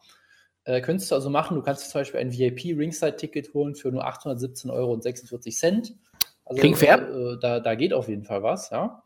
Äh, und von daher kann man sich ja nochmal angucken, wenn man ganz spontan nochmal das Saitama will. Aber äh, ja, angeblich 52 Tickets, das wäre dann auf jeden Fall Super No Vacancy. Ich bin, ich bin sehr gespannt. Ja, das äh, würde mich sehr freuen. Wir kommen, wie gesagt, zur Card und sie beginnt nicht vielleicht mit dem größten Klassiker überhaupt, sondern es ist unser liebster Imka ist zurück. Theodoros Oxtolic kämpft gegen Karl Albrechtsson einen Schüler von Josh Barnett. Ganz genau, das ist ähm, der natürlich sehr gehypt wurde von Josh Barnett. Ich weiß noch, wie er äh, beim UFC Hamburg Media Scrum irgendwie fünf Minuten lang über Ryzen geredet hat und über, über diesen äh, Protégé von ihm eben, äh, den guten Albrechtson. Äh, und dann irgendwie ständig interviewt wurde, von Leuten gefragt wurde nach Ryzen und so. Das war damals sehr, sehr lustig im UFC Media Scrum. Und ja, es ist so ein interessanter Kampf zwischen zwei Leuten, die bisher noch nicht so ganz überzeugt haben. Ich meine, Albrechtsson hat, ähm, hat glaube ich, gegen Vadim Nemkov verloren, ne? Ähm, ja, hat auf jeden Fall so einen Kampf verloren. Ich glaube, er hat auch einen Kampf bei Ryzen schon gewonnen. Nämlich, genau, gegen Nemkov hat er gewonnen. Stimmt, er hat gegen Nemkov gewonnen. So, er hat ja. gegen den Ukrainer äh, Valentin Madewski verloren. Aha, ja, okay, gut. Also es war, ähm, es war halt so ein bisschen, ein bisschen gemischt, sagen wir mal. Äh, hat in dem letzten Kampf, glaube ich, nicht so gut ausgesehen und Nemkov war, glaube ich, bei, dem, bei der Show auch nicht so ganz top drauf, aber es war halt so ein bisschen durchwachsen, aber trotzdem sicherlich immer noch ein interessanter Mann dahingehend, dass er halt ein Light Heavyweight ist und er ist 23. Das heißt, er hat noch gute 20 Jahre vor sich, würde ich sagen, an, an der Spitze so ungefähr. Äh, und das ist halt immer so ein bisschen der Reiz auch von Ryzen, dass sie halt irgendwie Light Heavyweights ausgraben, die zumindest nicht, nicht furchtbar sind, sagen wir mal so. Und ich meine, äh, der Imker Ken ist ja auch erst 25. Also der hat natürlich sehr viele Lücken bisher gezeigt in seinem, in seinem Game bisher und da hat bei Ryzen jetzt auch nicht mehr so gut ausgesehen zuletzt. Aber trotzdem, es ist halt immer noch ein solider Actionkämpfer, der ziemlich unterhaltsam ist, ein lustiges Gimmick hat, als, als Ken von Street Fighter rauskommt und auf Ebay halt Honig Genau. verkauft. Das ist halt ein tolles Gimmick und ganz ehrlich, es ist Light Heavyweight. Was willst du da mehr? Ja, du kannst dir stattdessen auch äh, UFC angucken, wo du auf einer Fox Maincard, über, über die wir ja schon gesprochen haben, äh, Ja. morgen, äh, wo du dann halt Jambelante dir angucken kannst stattdessen. Ja, da, da, da ist mir äh, Imka Ken auf jeden Fall lieber, muss man so zu sagen. Ja. Mir auch. Ähm, nehmen wir die Show, gibt's wieder für 20 Dollar, was ungefähr 17 Euro 80 oder sowas sind. Keine Ahnung, so den Dreh. Ähm, wieder bei Fiete TV. Also Gut. Könnt ihr euch da wieder anschauen. Ähm, es war letztes Mal ziemlich gut, die Qualität. Und ich habe es mir auch gerne angeschaut und ich werde es auch wieder live anschauen. Denn das ist Gut. für mich immer ein Ereignis. Ryzen ist es mir wert. Alles, alles andere als andere Mixed Martial Arts die ich mir aktuell kaum anschaue. Aber Ryzen, darauf habe ich immer total Bock. Weil es so anders ist. Apropos Kämpfe, auf die, auf, auf die du Bock hast. Ich gucke mir gerade das Profilbild für den nächsten Kampf an. China Star gegen Shinzo Nozawa Auclair. Kannst du uns dazu irgendwas erzählen? Ja, also, okay. Ähm, Shinzo Juju Nozawa Auclair.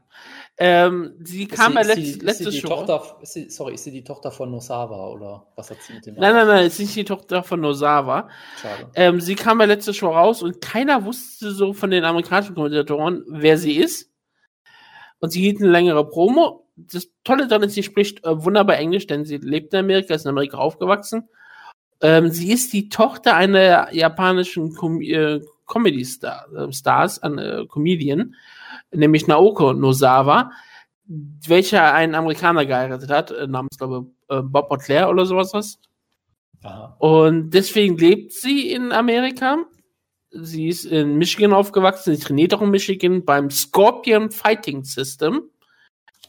Das klingt vielversprechend. Ja, da ist ähm, eine ähm, Kämpferin, die mir was sagte, die bei der UFC auch kämpft. Ich weiß gar nicht mehr, ob sie jetzt auch aktuellen Vertrag hat.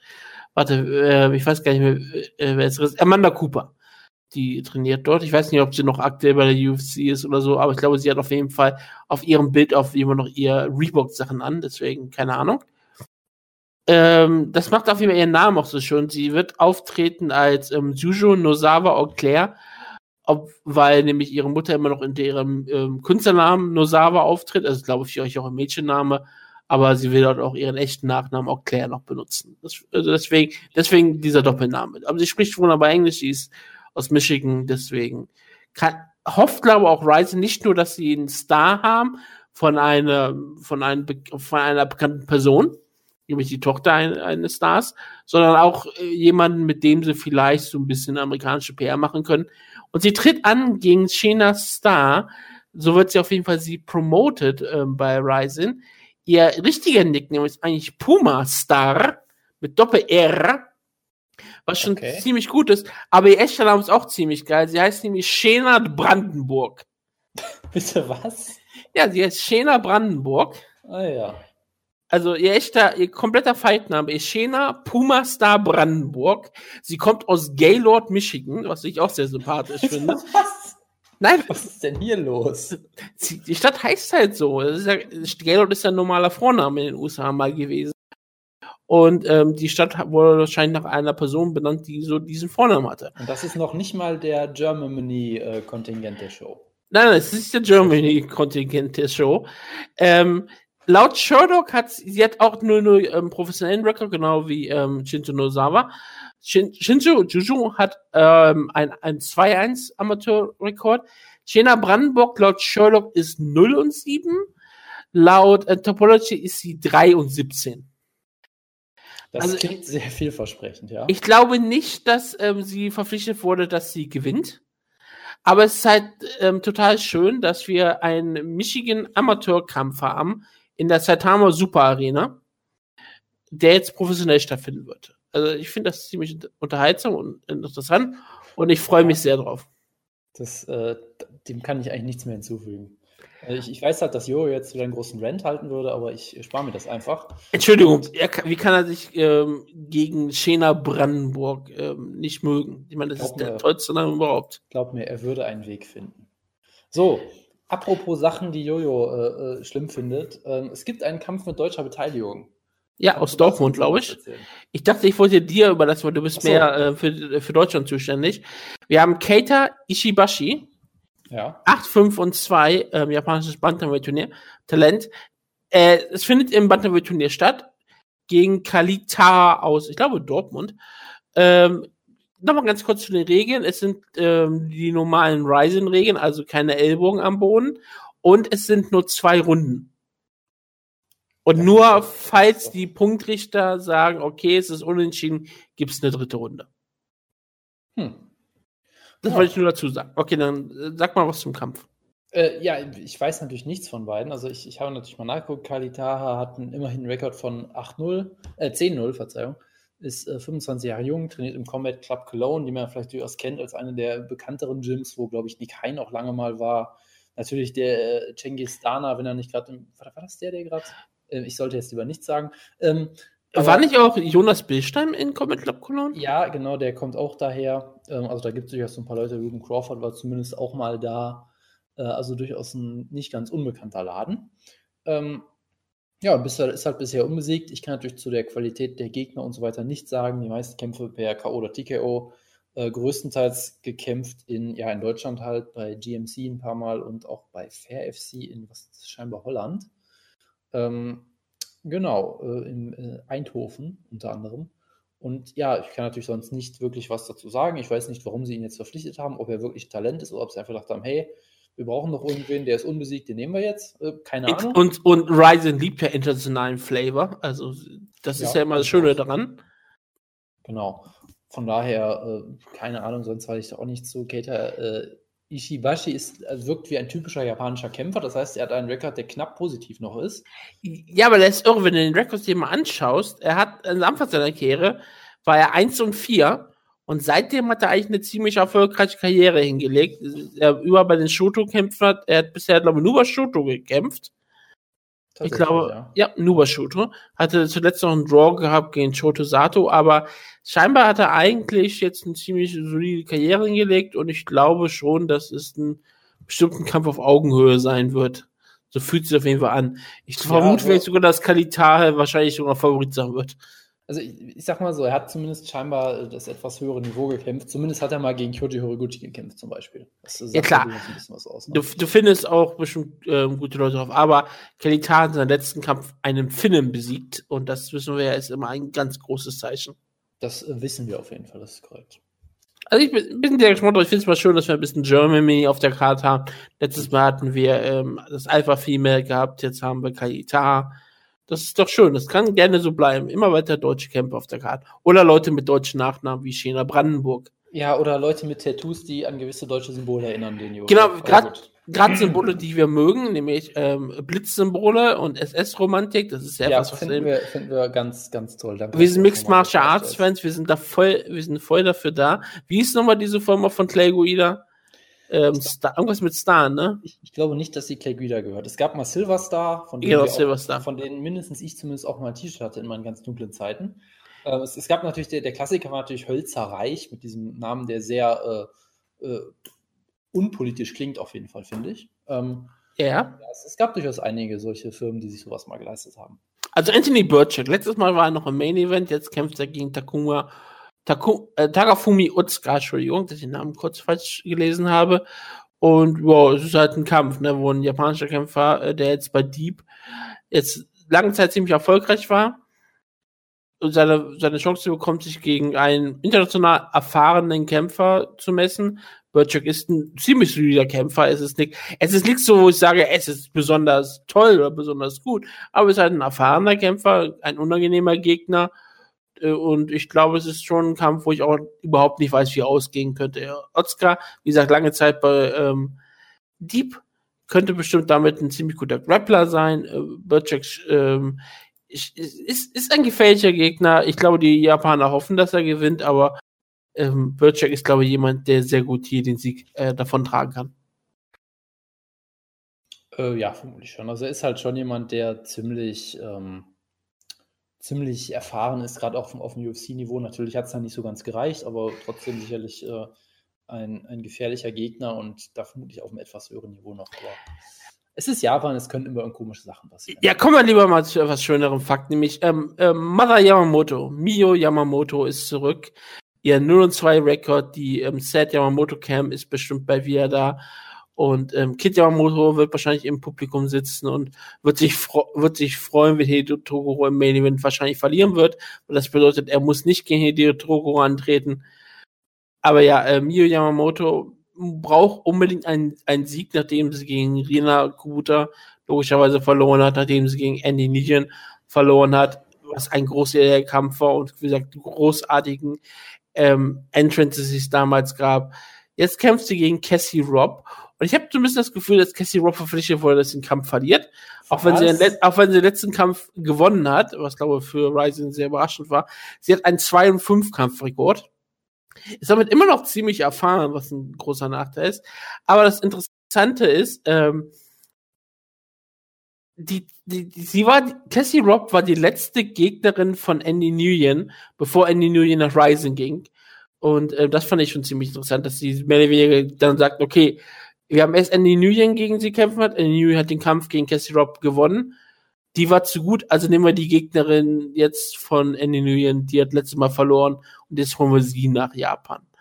Und jetzt wird sie wahrscheinlich gegen Yamamoto kämpfen und gegen Yamamoto hoffentlich verlieren, sagt sich Ryzen.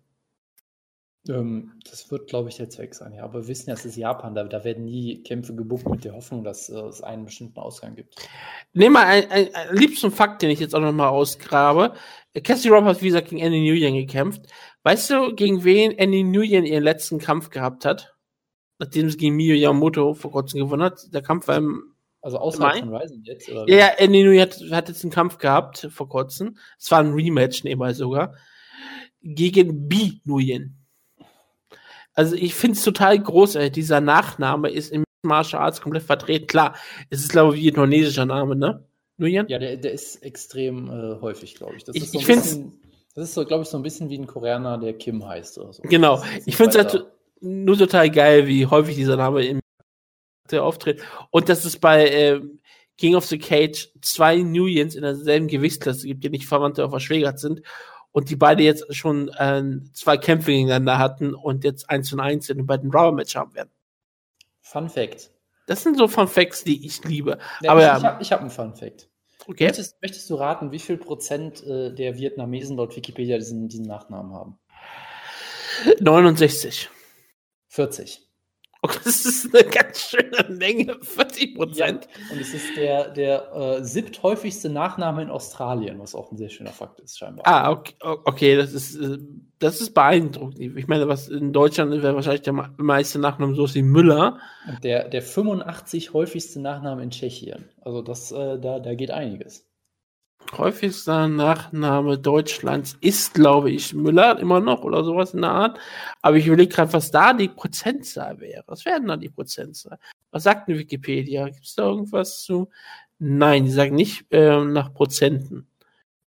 Es ist tragisch. Ähm, Nachname Deutschlands Prozente. Das ist äh, sehr spannendes Radio hier gerade. Ja, ja, es ist mir auch vollkommen egal, ob die ja, Leute das, das, das denke ich mir schon gerade nicht wollen. Ich will mal gucken, ob ich das schnell rausfinden kann. Ich finde es nicht raus gerade, deswegen gebe ich jetzt einfach mal das Wort an dir, denn es gibt ja auch noch einen Lightweight-Kampf, also in deiner Lieblingsgewichtsklasse. Nur, nur zur, Voll, zur Vollständigkeit halber. Zumindest bei Wikipedia steht eine Zahl von 1996, äh, da gab es mehr als 320.000 Einträge im Telefonbuch, was auch sehr schön ist. Das wären aber nur 1,5 Prozent der Bevölkerung. Oder ich meine, das, das kann, ist, ich kenne Müllers, aber es kann niemals sowas sein wie 10 Prozent, wäre schon viel zu hoch dafür. Ja. Gut. Okay, okay. Ähm, Lightweight. Lightweight habe ich ja schon eben gerade gesagt. Satoru Kitaoka, auch bekannt, ein bekanntes Gesicht gegen Yusuke Yashi. Genau. Vor allem natürlich bekannt als äh, einer der besten Nicknames im Sport, der Catch Wrestling Koala Bär, was immer noch großartig ist. Äh, und ihn auch äh, erstaunlich gut beschreibt eigentlich. Und ja, das ist auf jeden Fall ein interessanter Kämpfer natürlich, sehr gefährlicher Grappler, sehr gut mit Leglocks und wie gesagt, sage ich mal, unorthodoxen Techniken, weil er halt, wie gesagt, auch sehr stolz auf seinen Catch-Wrestling-Hintergrund ist. Äh, ich liebe auch immer, dass er, glaube ich, ungefähr 23 Stunden am Tag im Solarium verbringt. Zumindest sieht er immer so aus. Das ist immer sehr beeindruckend. Ähm, Und er ist halt ein unterhaltsamer Kämpfer dahingehend. Sie haben auch beide, zu, ich glaube, beide in ihrem letzten Kampf so deren Cruikshank besiegt, was auch wunderbar ist. Ähm, genau, genau, bei dem letzten Kampf Cruikshank besiegt, dessen Rise and Run jetzt auch nicht mehr so gut läuft aktuell. Ähm, und Kitaoka ist halt lustig, weil er kann dich halt immer tappen, aber er kann auch komplett deklassiert werden sonst. Weil Cruikshank hat ihn wirklich unfassbar zerstört, wurde einmal zu Boden genommen, zack, getappt, Kampf vorbei. Und das ist halt so ein bisschen so der X-Faktor bei ihm. Und äh, Yusuke äh, Yachi sah sogar sehr gut aus gegen Cruikshank. Ich erinnere mich noch, das äh, wirst du dich bestimmt auch noch dann erinnern, die letzte Ryzen-Show, wo er Darren Cruikshank so brutalst ausgenockt hat mit einem Face Yep. Faceplant, müsste das gewesen sein auch noch. Und er hat ja auch davor Manny Pacquiao brutal mit Nie ausgenockt. In 19 Sekunden, genau, das, das darf man auch nicht vergessen. Ja, also das, das, das ist, ist schon sehr beeindruckend. Also er ist quasi der originale Conor McGregor und er hat Er ist- gezeigt, dass es möglich ist. Ja? Er ist der Crazy B. McGregor. er hat den Weg geebnet. So, und jetzt, das ist halt ein sehr spannender Kampf, äh, quasi so ein bisschen Striker gegen Grappler, nach dem, was es aussieht. Äh, Yachi eigentlich da gar nicht so bekannt dafür, Leute auszunocken. Fast irgendwie über 70 Prozent seiner Siege per Decision, also eigentlich nicht so der K.O.-Schläger normalerweise scheinbar. Ähm, von daher hat, hat Kitaoka da sicherlich eine Chance, wenn er jetzt nicht sofort ausgenockt wird, dass er dann vielleicht ähm, doch den Kampf zu Boden kriegt. Ich würde erstmal auf, auf Yachi tippen, weil mir der wirklich sehr gut gefallen hat in seinem letzten Kampf. Aber auch das ist, ist halt so eine andere, ist, so, ist, ist, der Kampf schwebt so ein bisschen in der Luft irgendwie, weil es ist dann einfach ein random Match im Prinzip. Äh, beide haben halt, sag ich mal, ihren gemeinsamen Sieg über Cruikshank. Aber das, das Schöne bei solchen Matches ist halt, du weißt ganz genau, sie werden ein schönes Hype-Video machen, da, dadurch wird der Kampf irgendwie Sinn ergeben. Und du wirst irgendwie gehypt sein auf den Kampf.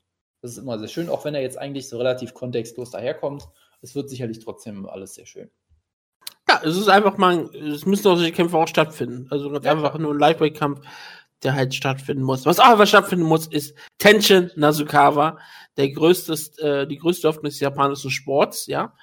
Eine, ein absolutes Legende jetzt schon in jungen Jahren. Absoluter Killer und Mörder. Und er kämpft gegen ein weiteres Mitglied von Team Schlagkraft. Eigentlich Team Schlagkraft Bantamweight, aber er geht runter ins Fleisen. Kitsumon Saiga. Und weil es Reisen ist und weil beide sich nicht wirklich äh, einigen konnten, aus irgendwelchen Gründen oder was auch immer, haben sie gesagt, okay, wir hatten schon mal einen tollen, so einen tollen Mixed Rules Fight gehabt. Das erinnern uns alle an, Shinji-Oki gegen Jinotsu, was, hier, was ich auch noch mal in einem Video gesehen habe, was mich sehr freut. Es hat, wie gesagt, Tenshin Nasukawa gegen Kitsumon Saiga. Es ist gleichzeitig ein schöner ähm, Aufstieg für ähm, Tenshin Nasukawa, indem er ihm einen besseren und gefährlicheren Gegner gibt, der aber gleichzeitig noch nicht so unbedingt gut ist. Also jemand, der klarer Aufstieg ist, aber nicht so gefährlich ist. Plus es ist auch noch eine Kickbox-Runde dabei. Gleichzeitig ist es aber auch ähm, sch schlecht für Seiger, der immer noch ein Kämpfer ist, der promotet wird.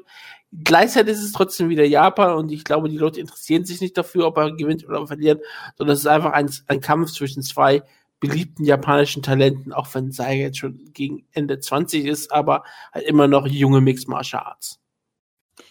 Ja, auf jeden Fall. Also es ist halt, ist halt so eine klassische Ansetzung. Das ist der Kampf, den du bucken musst, ja. Obwohl du nicht bucken musst. Nein, natürlich nicht. Es, es kann auch durchaus sein, dass es komplett nach hinten losgeht, weil Kisemon Saiga halt durchaus erfahren ist, sag ich mal. Äh, Er hat, äh, er Kickbox-Erfahrung, Kickboxer ja. Genau, war auch durchaus jetzt nie so auf einem ganz hohen Level, aber durchaus so als K1-Action-Fighter so ein bisschen. Ähm, und er ist jetzt kein guter MMA-Kämpfer in dem Sinne, aber vermutlich immer noch mit mehr Erfahrung als Tenji Nasukawa. Also die Chance, dass sie damit auf die Schnauze fliegen, ist nicht, nicht gering, würde ich sagen. Das ist halt wieder so ein bisschen typisch Japan. Ähm, Aber die Sache ist natürlich, wenn du auf die Schnauze fliegst, ist es immer noch besser, dass es gegen Kitsumon Saiga passiert, als wenn Ja, es gegen ähm, den ähm, irgendeinen Kämpfer aus Südafrika ist. Den sie Ja, oder- einfliegen, damit er verliert gegen. ähm, Oder diesen, diesen, diesen Italiener, den sie ständig gehypt haben, weil er irgendwie seine, seine eigene, weil er sein eigener Webentwickler ist nebenbei noch. oder irgendwas. Francesco Giglotti. Ja, genau. Das, das wäre natürlich dann wirklich das Desaster gewesen. So heißt es zumindest einen weiter vermarktbaren ähm, Typen. Ähm, genau, und, und es ist halt, ist halt immer wieder schön. Es gibt auch ein traumhaftes Hype-Video zu diesem Kampf, das können wir vielleicht auch nochmal verlinken, von, ich glaube, Babalu Jack, also äh, Fan gemacht, wo er natürlich auch noch dieses wunderbare äh, Flying Knee damals zeigt gegen, ähm, gegen Shinya Aoki von Jinotsu. Also es ist wirklich ein richtig Hype-Video, wo du richtig Bock kriegst auf den Kampf und dir denkst, das ist eigentlich der größte Kampf der Woche so ein bisschen und dann kurz vergisst, dass es da noch andere Kämpfe gibt bei der UFC oder sonst wo. Es, es wird auf jeden Fall der größte Kampf der Woche sein, wenn Tenshin Nasukawa die Arena betritt. Das, Ich sag äh, dir, die, der Entrance wird besser sein als alles von der UFC an dem Wochenende. Es ist, äh, es ist möglich, ja. Ähm, und es ist halt auch eine, eine wunderbare Ansetzung. Ich meine, der Tenshin Nasukawa wirklich als der, als der Rainmaker, der Golden Boy, was auch Äh, immer. Ja, Es ist besser als der G1. das, das weiß ich nicht, das weiß ich nicht. Ähm, ich, ich weiß nicht, ob das besser wird als Okada gegen Michael Elgin, aber das ist noch eine andere Frage. Ähm, Aber- Nasukawa würde Okada besiegen in einem Kampf. Auch wenn er 100, 100 Pfund weniger wiegt. Wutke, du weißt doch, New Japan Pro Wrestling ist der King of Sports. Dementsprechend würde Okada natürlich gewinnen, weil, Aber du, als, weil du als New Japan Champion auch automatisch der beste Kampfsportler des Planeten bist. Das hättest du Aber jetzt mittlerweile wirklich wissen müssen. Du weißt aber auch, dass Tenshin Nasukawa die Hoffnung des japanischen Sports ist. Die Hoffnung oder die Zukunft? Oder beides? Die, beides, Zukunft und Hoffnung. Ich, ich finde es gut, dass wir bei dieser Ausgabe, wo es sich sehr viel um Zeit dreht, jetzt auch mal wieder über die Zukunft reden können. Das ist schön. Ähm, nein, aber äh, ich meine, Saiga ist halt ein Actionkämpfer, ist nicht besonders gut bisher, äh, ist aber sehr vermarktbar natürlich. Und die, die große Frage, die ich mir stelle, nachdem ich jetzt erfahren habe, dass Tenshin Nasukawa eine kleine Schwester hat, die, die äh, Kickbox, Ja. wird es die Waifu-Cam gegen die Sister-Cam geben? Ich hätte nichts gegen Sister Cam. Sie hat ja ihren Kampf leider verloren. Das ist, das hat, äh, glaube ich, Tenshin sehr getroffen. Und deswegen muss er die Familienehre wiederherstellen. Was, ähm, was sehr schlecht ist für ähm, Kitsumon Saiga und für seine äh, Frau. Denn ich glaube, Tenshin Nasukawa wird dafür sorgen, dass ähm, Saiga ähm, erst später wieder aufwachen wird. Sehr viel später. Ja, also ich, ich, ich tippe sogar auch, ich, ich muss sogar sagen, ich tippe dann doch sogar auf, auf Tenshin, weil ich glaube, vielleicht knockt er ihn sogar aus in der ersten Runde. Die erste Runde ist doch äh, Kickboxen. Kickboxen. Ja. Genau, äh, weil er halt so ein Phänomen ist in dem, in dem Sportschirm und alle so auseinander nimmt. Deshalb, ich tippe einfach mal auf ihn, äh, ich hoffe einfach auf einen spannenden Kampf. Und am Ende Ja. wird Tenshin Nasukawa ihn einfach per, per Ninja-Choke besiegen und wir gucken alle und denken uns, was? Es wäre nicht das erste Mal, sagen Es wäre nicht erstmal. Er hat auch vor kurzem ein wunderbares Bild jetzt gepostet, wo er zusammen mit der anderen großen Hoffnung äh, drauf war, nämlich mit King Reina äh, Miura. Sie ist zurück, äh, die Königin äh, des Lightweights, auch wenn der Kampf nicht im Lightweight stattfinden wird, sondern äh, bei 194 Pfund, was ähm, bei, bei Kilos 88 Kilogramm sind, ja. Alles ist erlaubt. King Reina gegen Lady Tapa. Lady Tapa ist zurück. Früher äh, Führerstar von TNA. Äh, die Tochter des Barbarians. Sie hatte einen großartigen Kampf gegen Gabby Garcia. Ein der besten Mixed Martial Arts Kämpfe, die ich vielleicht je in meinem Leben gesehen habe. Mhm. Ich glaube, er war auch einer der meist gehypten Kämpfer. Und danach waren alle heiß und begeistert ähm, von ähm, Gabby Garcia. Und daran hat auch ähm, Lady Tapa einen gewissen Anteil dran gehabt. Und sie hat sich sehr darauf vorbereitet. Sie trainiert beim American Top Team, weil das, ich meine, natürlich trainiert sie beim American Top Team. Ich meine, sie, sie will bei Ryzen kämpfen. Natürlich. Deswegen bin ich sehr gespannt drauf, was die Zukunft bringt. King Reina ist ein wirklich großer Star in der Mache. Ich sag's euch. Sie ist 21 Jahre jung. Sie hat einen Teddybären immer dabei. Der Teddybär kriegt auch immer ein, einzelne Titel, äh, Titelgürtel bald. Äh, Sie hat, ähm, wie gesagt, Alpha Female besiegt. Sie hat danach eine weitere deutsche Kämpferin besiegt bei Jules im Main Event. Ähm, Frau Christine Handel hat sie ähm, ausgenockt in der ersten Runde. Sie ist auf jeden Fall on a roll, wie man so schon sagt. Ich bin sehr gespannt drauf, was sie bringt. Sie, wie gesagt, sie hat zwei professionelle ähm, Wrestler in letzter Zeit besiegt, nämlich Shayna Baszler und äh, Jesse Garbutt, die Alpha Female, beide ja beim ähm, Gott, wie, äh, wie heißt es bei, wie heißt das Turnier? Ah! Ich habe gerade ein ähm, Blackout gerade. Bei das NXT-Turnier, wie heißt es nochmal, jetzt, was sie gerade aktuell haben? Von den Frauen, das, ähm, May, May Young Classic? Nein. Ja, ja genau. Ist das Mae Young? Äh, Genau. Genau. Ähm, oh. Ja, klar. Äh, auf jeden Fall, das haben sie ja jetzt und da hat ja Alpha Female teilgenommen, Shayna Baszler nimmt dran teil. Beide haben gegen King Rainer äh, verloren. Deswegen zeigt das auch schon, dass Rising besser ist als NXT. Und ich bin auch sehr gespannt, weil Lady Tapa eine lange TNA-Karriere hatte, bin ich sicher, dass King Rainer mit ihr keine Probleme haben wird und sie hier den Sieg davon tragen möchte und ihre, ihr Königreich weiter ausbauen wird. Ja, ich habe natürlich gerade nicht zugehört, aber ähm, es, ist, es ist auf jeden Fall äh, ein Kampf, würde ich mal sagen, Es ist ein Kampf, das ist richtig. Es, es macht mir so ein bisschen Sorgen, äh, dass sie, äh, glaube ich, den Kampf so gehypt haben, so im, nach, im Sinne von Who is next for Gabby Garcia oder so. Und es wäre nicht gut, wenn es King Rena wäre, glaube ich, weil das würde, glaube ich, nicht gut ausgehen, muss man so vorsichtig Für Gabby Garcia? Ähm, ja, oder so. So kann man sicherlich auch sehen. Äh, Ich würde es jetzt ein bisschen anders sehen, aber gut. Ich glaube, sie ist vielleicht doch ein bisschen zu klein dafür, aber äh, lassen wir das mal dahingestellt sein. Sie hat einen Ähm, Teddybär dabei. Sie ist nicht alleine. Ja, man, hat, man kann beim G1 Climax aber auch sehen, was mit so einem Teddybär passiert. Ja, also Gabby Garcia würde. Es ist keine Katze, es ist ein Bär. Ja, und? Es ist Ja. Gabby Garcia, die würde auch einen echten Bären zerreißen. Also. Ich, ich, ich bitte darum. Ich meine, der Bullet Club ist nicht bei ähm, ähm, Rising Events erwünscht. Ja, ja, noch nicht, noch nicht. Da, da wird sich auch noch einiges tun, glaube ich. Ähm, nein, aber es, es ist eine Ansetzung auf jeden Fall, sagen wir es mal so. Ich weiß nicht, was ich dazu sagen soll. Lady Tapper mit ihrem, was, was, Football und Pro Wrestling oder was war hier? Ja, Football. Das ist immer Foot- sehr schön. Ich glaube, es war Football, ja. Und dann halt, wie gesagt, Pro Wrestling, logischerweise. Und ich sag mal, King, King Rayner sieht durchaus aus wie, wie eine Frau, die ihr Fach versteht. Die durchaus, ich, ich glaube, sie kommt ja aus dem Judo oder irgendwie sowas, meine ich, ne? Ähm, Hm? sie, sie scheint durchaus äh, ein solides Talent zu sein, halt in einer Gewichtsklasse, die es nicht gibt in, im Frauensport, so mehr oder weniger. Das ist halt sicherlich ihr großes Problem. Zum Glück ist in Japan, wo Gewichtsklassen eh nicht existieren, wie wir ja wissen.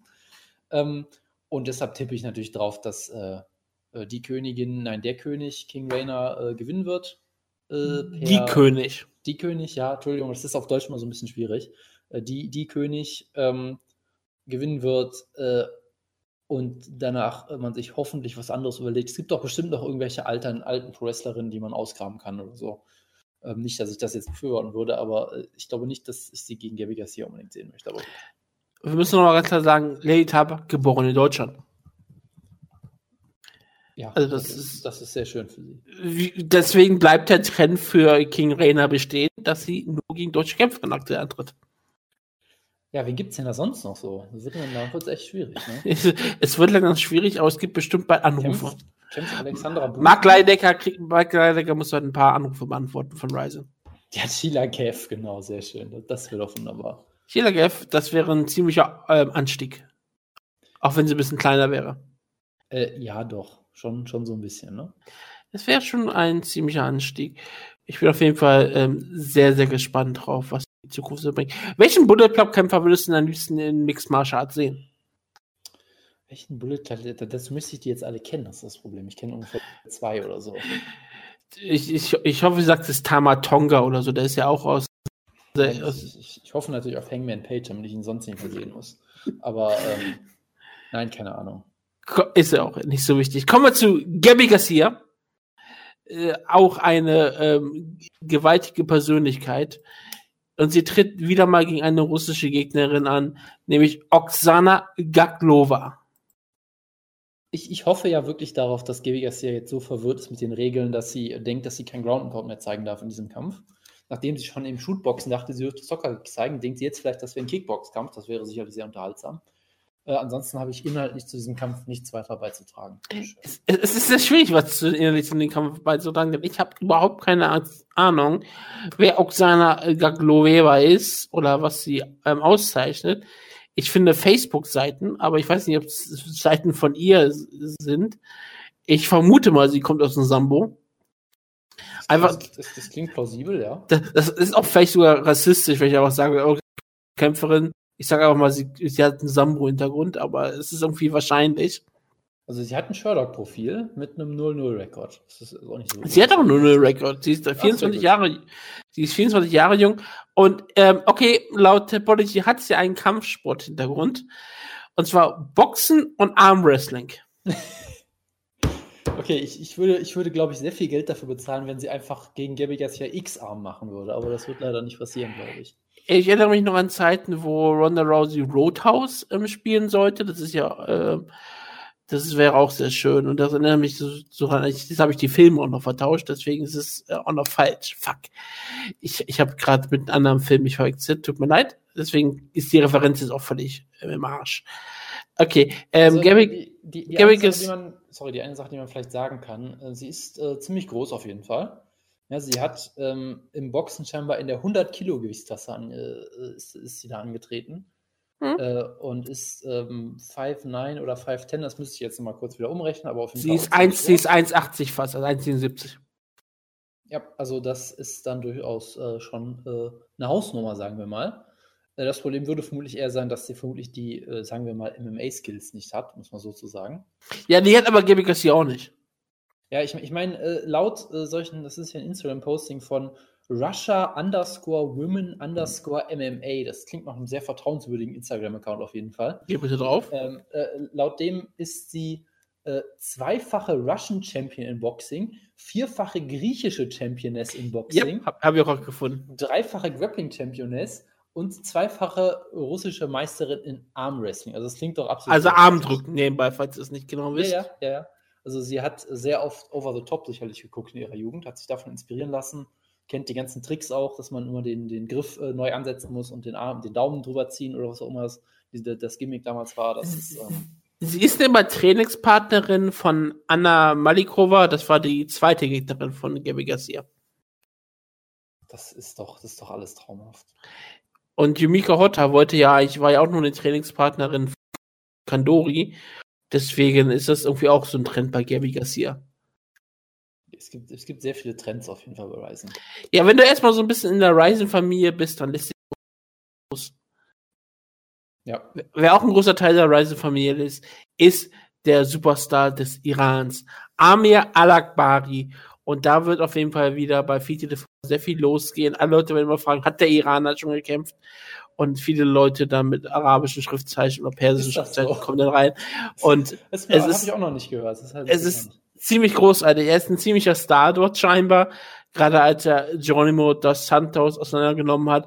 Alakbari ist einer der gesündesten Kämpfer im Mixed Martial Arts. Man kann sich das ansehen und sagt, okay, er hat einen gesunden Körperbau, er ist sauber und er ist auf jeden Fall jemand, den ich sage, jo, ich finde gut, dass wir keine Usada haben weil wir würden solche Kämpfer sonst nicht im Main Event sehen. Und er tritt. Um, um, Gottes Willen, sorry, ich muss dich kurz unterbrechen. Ähm, ich habe ein ja? Grappling-Video gefunden von der äh, Gegnerin äh, von Gabi Garcia. Es ist ein sehr schönes Grappling-Video. Äh, sie, sie, agiert sehr Jeff Monson-esque. Ja, sie einfach auf die Gegnerin drauflegen in, in dieser wunderbaren äh, Position. North-South? Genau, so? genau. Ähm, oder, oder weil sie eine Latze hat? Äh, nein, nein, nicht das. Äh, aber jetzt ist mir eine Sache aufgefallen, nämlich der Name dieses YouTube-Accounts. Möchtest du raten, wie der YouTube-Account heißt? Ähm, Anarchism. Nein, der YouTube-Account heißt Oleinik MMA MMA. Ah! ja. ja das okay, okay, okay, okay, okay, das, das, das, das, das finde ich gut. Ähm, das ist, okay, das, das, freut mich dann irgendwie doch sehr. Schön, dass wir ja, darüber gesprochen haben. Ist, das ist ein Traum, ja. Ähm, nebenbei, äh, Alec Alec trainiert bei AK Thailand heutzutage schon, also er trainiert mit Mike Zwick. Das ist auf jeden Fall ziemlich gut für ihn in seiner Karriere, vermute ich mal. Ähm, nee, was mir auch auffällt, ähm, American ähm, Kickbox Academy in Thailand ist, ist voll mit russischen und ähm, ähm, iranischen Kämpfern. Da hat Mike Zwick alle Hände voll zu tun, ich sag's dir. Ja, warum auch nicht? Warum auch nicht? Nee, er tritt an gegen den amerikanischen Superstar Tyler King, The Marauder. Und World ich glaube, of Fighting Veteran, ja? Ja, und Bellator-Veteran auch. Er kämpfte mal gegen Josh Dickman in einer Undercard ja. ähm, im letzten Jahr. Also ich bin äh, ziemlich gespannt drauf. Er war auch mal vorgesehen für ähm, Ultimate Fighter, ist ja, aber nicht ins Haus gekommen. Er ist ja, genau, ins Haus hatte, gekommen. Genau, er hat, ah, das ist ganz interessant, das sehe ich jetzt, ist gerade bei Sherlock werden jetzt auch solche Kämpfe gelistet, sogar als Pro Exhibition Fights. Hm, wurden sich aber Topology ja immer. Und äh, ja, Topology ist aber scheiße. So um mal den Jojo raushängen zu lassen. Und ja, er hat den Ultimate Fighter Elimination Kampf per K.O. verloren in 12 Sekunden. Gegen Dan Spawn und es war ein Light Heavyweight. Ja, das ist doch, das ist doch alles sehr vielversprechend. Das ist die Staffel, die Corey Anderson gewonnen hat, nebenbei. Ja, das sagt doch alles aus, oder? Ja, Corey Anderson und es war noch eine an, andere Gewisses auch noch dabei. War nicht Diego Lima im Finale? Und, aber es hat, hat er das, aber er hat das nicht gewonnen, oder? Äh, keine Ahnung. Und Nordin Talib war bei der Staffel auch und kam nicht ins Haus. Ja, genauso wie bei Ultimate Fighter halt. Äh genauso wie Lyman Good oder Jack Hune. Oder Kelly ja. Amundsen. Es sind ja bekanntere Leute, die, die, die verloren haben, als die Leute, die reingekommen sind. Von den Leuten, die reingekommen sind, kenne ich nur noch äh, Diego Lima und Corey Anderson. Tja, Irre. siehst du mal. Und Matt von Bune, aber das vergessen wir einfach mal. Ah ja, Alec, Alec Barry wird den Kampf gewinnen, indem er äh, Tyler King durch die Gegend wirft. Da freue ich mich sehr drauf. Und wir kommen zum Main Event. Ähm, auf den freust du dich ja nun wirklich sehr. Ich glaube, das ist einer der Kämpfe, auf die dich in nächster Zeit am meisten freut, freust. Kyochi Origuchi in seinem zweiten Kampf bei Ryzen gegen den Beekeeper ähm, Hideo Toko. Ja, der, der zweite Beekeeper auf der, auf der Card schon. Äh, Einer im Opener, einer im Main Event, das ist sehr schön. Nee, aber das ist natürlich ein Kampf, äh, was soll ich dazu sagen? Äh, es, es wird schmerzhaft werden, glaube ich, für mich und für Hideo Toko auch. Ähm, ich ich, ich fand es halt wirklich sehr, sehr lustig, wie sie halt so direkt offen in Interviews auch gesagt haben, ja, also wir wollen unbedingt halt, dass Horiguchi gegen Tokoro stattfindet, weil es ist der vermarktbarste Kampf, den wir haben. Das kann durchaus auch gut sein. Man vergisst ja auch mal gerne, dass das Tokoro seit äh, äh, Ewigkeiten schon dabei ist und auch vor 12, 13 Jahren oder sowas schon mal, schon mal gepusht wurde von, von äh, K1 Heroes damals, von Dream so ein bisschen. Also er ist durchaus so ein bisschen so ein Household Name zumindest. Und, und gerade in der Szene, in der man sich heutzutage bewegt bei japanischen, ja, genau. Die, die Szene ist, halt, ist er ein Name. die, die Szene ist halt natürlich ziemlich klein geworden oder auf jeden Fall deutlich kleiner und da ist er dann schon ein relativ großer Name dabei. Das kann Ja. man, glaube ich, schon, schon so sagen.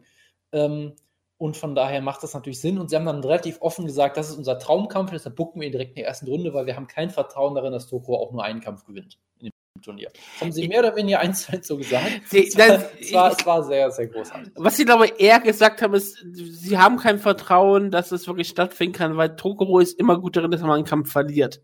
Ja, Ich glaube, er ist gegen die meisten trotzdem Favorit. Ich glaube, er wäre gegen alle, die sonst auf der Karte sind, äh, Favorit.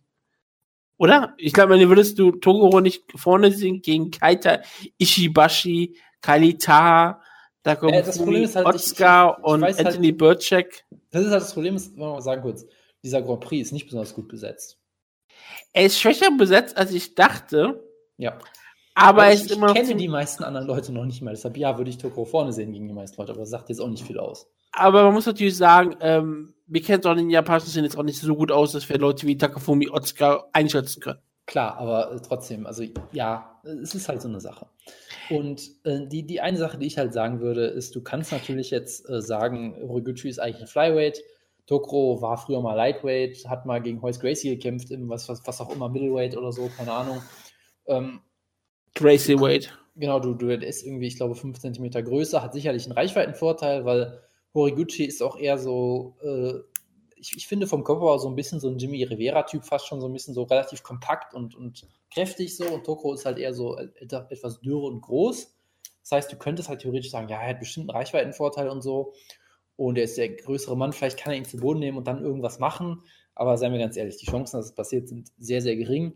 Äh, ich halte Kyoji Horiguchi für äh, im schlimmsten Fall den, ich würde sagen, viert- oder fünftbesten Flyweight der Welt. Ja, ich denke, dass er da ganz, ganz weit oben mitspielt. Ich, ich glaube, halt, klar, gegen Mighty Mouse hat er keine Chance gehabt. Ich glaube, jeden anderen in der UFC könnte er besiegen. Benavides wäre ein sehr, sehr äh, spannender Kampf. Cejudo wäre spannend. Ray Borg, da würde ich Horiguchi vorne sehen, zum Beispiel auch schon Wilson Hayes, Formiga, Pettis, alles klar für mich äh, pro Horiguchi eigentlich. Ich halte extrem viel von ihm. Äh, deshalb finde ich es halt auch eigentlich so einen großen Verlust, dass die UFC ihn hat halt ziehen lassen, aber gut. Ähm, und Toko ist halt immer noch der, der gleiche Toko, der er immer war. Er hat sich bei Ryzen relativ gut gemacht, finde ich bisher, wenn man es mal so sieht. Ich meine, er hat Kizumon Saiga besiegt, er hatte ein paar Probleme damit. Er hatte ein paar Probleme auch mit ersten Yamamoto, weil es, er ist halt Hideo Toko, er hat immer Probleme mit Leuten. Aber es sind auch junge, aufstrebende Talente. Also das ist ja auch nicht mal alles einfach. Klar, er hat gegen Con Gracie nicht gut gekämpft und hat halt auch keine Chance gehabt gegen einen Con Gracie, der sicherlich auch sehr gut ist und so weiter. Na, also es war schon okay so. Es hätte deutlich schlimmer laufen können. Man vergisst ja auch gerne, weil er so zeitlos aussieht. Er ist 39 Jahre alt. Ja, und er hat Niederlagen wie gegen Wildkamp und Sano.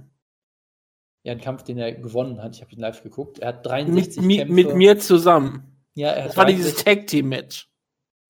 Was? Tag Es- Team Match? Ja, das war doch dieses Turnier oder so. Oder mit so war das, nicht- war das Nein. nicht so, dass ganz viele Japaner angetreten sind oder gegen Amerikaner und dann im Main Event war Jessica Aguilar gegen Megumi Fuji?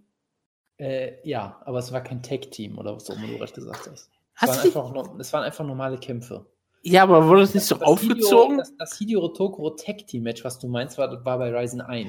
ja, Ja, ich, ich, ich, Ein ich, geworktes Match gegen, gegen Tamura und Wendell Silva hatte. nein, ich bin mir aber ziemlich sicher, dass diese, dass diese Show, die wir uns angeschaut haben, es so aussehen, dass es eine Dreier-Serie wird mit Amerika, obwohl das natürlich zwei Mexikaner dabei waren, gegen Japan, weil es war nämlich Will Ja. Camposano gegen Tokoro, Das- das- Carl Uno gegen Daniel Romero und Aguilar gegen Fuji. Ja, und aber, aber, es am Ende war es sogar als Rubber-Match Aguilar gegen Fuji. Also kann es Aber- sogar komplett Pro Wrestling gewesen sein.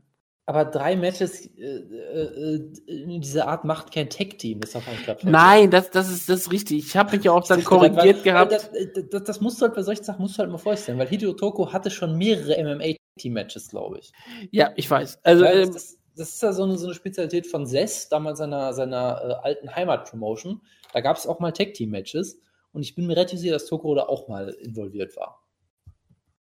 Okay. So, aber äh, ist ja auch egal. Er ist halt äh, unfassbar alt, hat unfassbar viel eingesteckt, über 60 Kämpfe gehabt. Ähm, und dafür lief es noch relativ gut eigentlich, Bryson. Er wirkte nicht so kaputt, wie er eigentlich sein müsste, sagen wir es mal so. Äh, ich mache mir da trotzdem äh, immer äh, gewisse Sorgen auf jeden Fall. Ähm, aber was willst du machen? Und deshalb, klar, er könnte theoretisch vielleicht Horiguchi durch seine Reichweite, aber das Problem ist halt, dass Horiguchi ist halt ein unfassbar guter Striker mit dieser Karate-Geschichte, dass, dass er dich so blitzen kann. Mhm. Ähm, er ist ein solider Grappler. Ich glaube, da ist er nie wirklich in Erscheinung getreten, weil er es auch nicht braucht. Aber da darauf hoffen, zu hoffen, dass Tokoro ihn zu Boden nimmt, das ist, glaube ich, auch illusorisch. Also von daher, ich glaube, er wird Tokoro äh, klar besiegen per Decision oder vermutlich ausnocken und ich werde sehr traurig sein. So. Und was man dazu sagen muss, Horiguchi ist auch noch so überraschend jung. Es gab mal 26. Yep. Der hat wirklich, wirklich noch alle, alle Zukunft vor sich. Er ist jünger als äh, Kitsimon Saiga. Und schau dir was an, was er für eine Karriere hatte. Seine einzige wirkliche Niederlage, die man auf lange Sicht sehen kann, ist die gegen Dimitri Johnson. Das andere war so früh, war eine andere Liga sehr früh in seiner Karriere gegen Masakatsu Ueda. Und das ist dann noch ein Name, der mir was sagt, auch wenn ich glaube noch nie einen Kampf von ihm gesehen habe. Aber er, der Name sagt mir was. Also Pranklich, Veteran, all sowas. Ein One-FC-Kämpfer. Also es ist auch immer auch keine Niederlage, äh, die auch nicht besonders schlimm ist. Aber ja, Jonas, was sagst du zum ähm, Fight Rock Festival 2017? Es ist eine Karte auf jeden Fall. Also ich bin ehrlich gesagt jetzt nicht so wahnsinnig begeistert gerade, weil ähm, es ist teilweise gar nicht freakig genug irgendwie. Und äh, der- das Bantamweight, also von dem Grand Prix bin ich ein bisschen enttäuscht, ehrlich gesagt. Da hat Ryzen in den letzten Jahren, finde ich, bessere Sachen rausgehauen. Von, zumindest von den Namen her. Es wird sicherlich unterhaltsam, sie werden sicherlich gute Hype-Videos machen für jeden Kampf, keine Frage.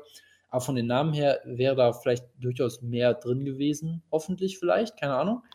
Es, Ähm. finden, es finden ja noch Kämpfe statt. Es finden noch Kämpfe statt, was? Es gibt noch mehr Kämpfe?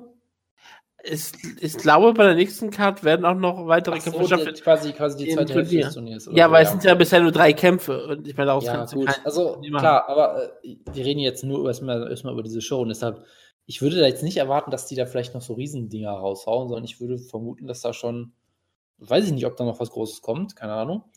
Ähm, und ja, es ist halt, es ist halt irgendwie okay. Es fehlt natürlich so der Baruto oder sowas in der Art, ne? Klar, den packen die nicht, die packen die erst zu Neujahr wieder raus, wenn überhaupt oder so. Man hat Amir Al-Akbari.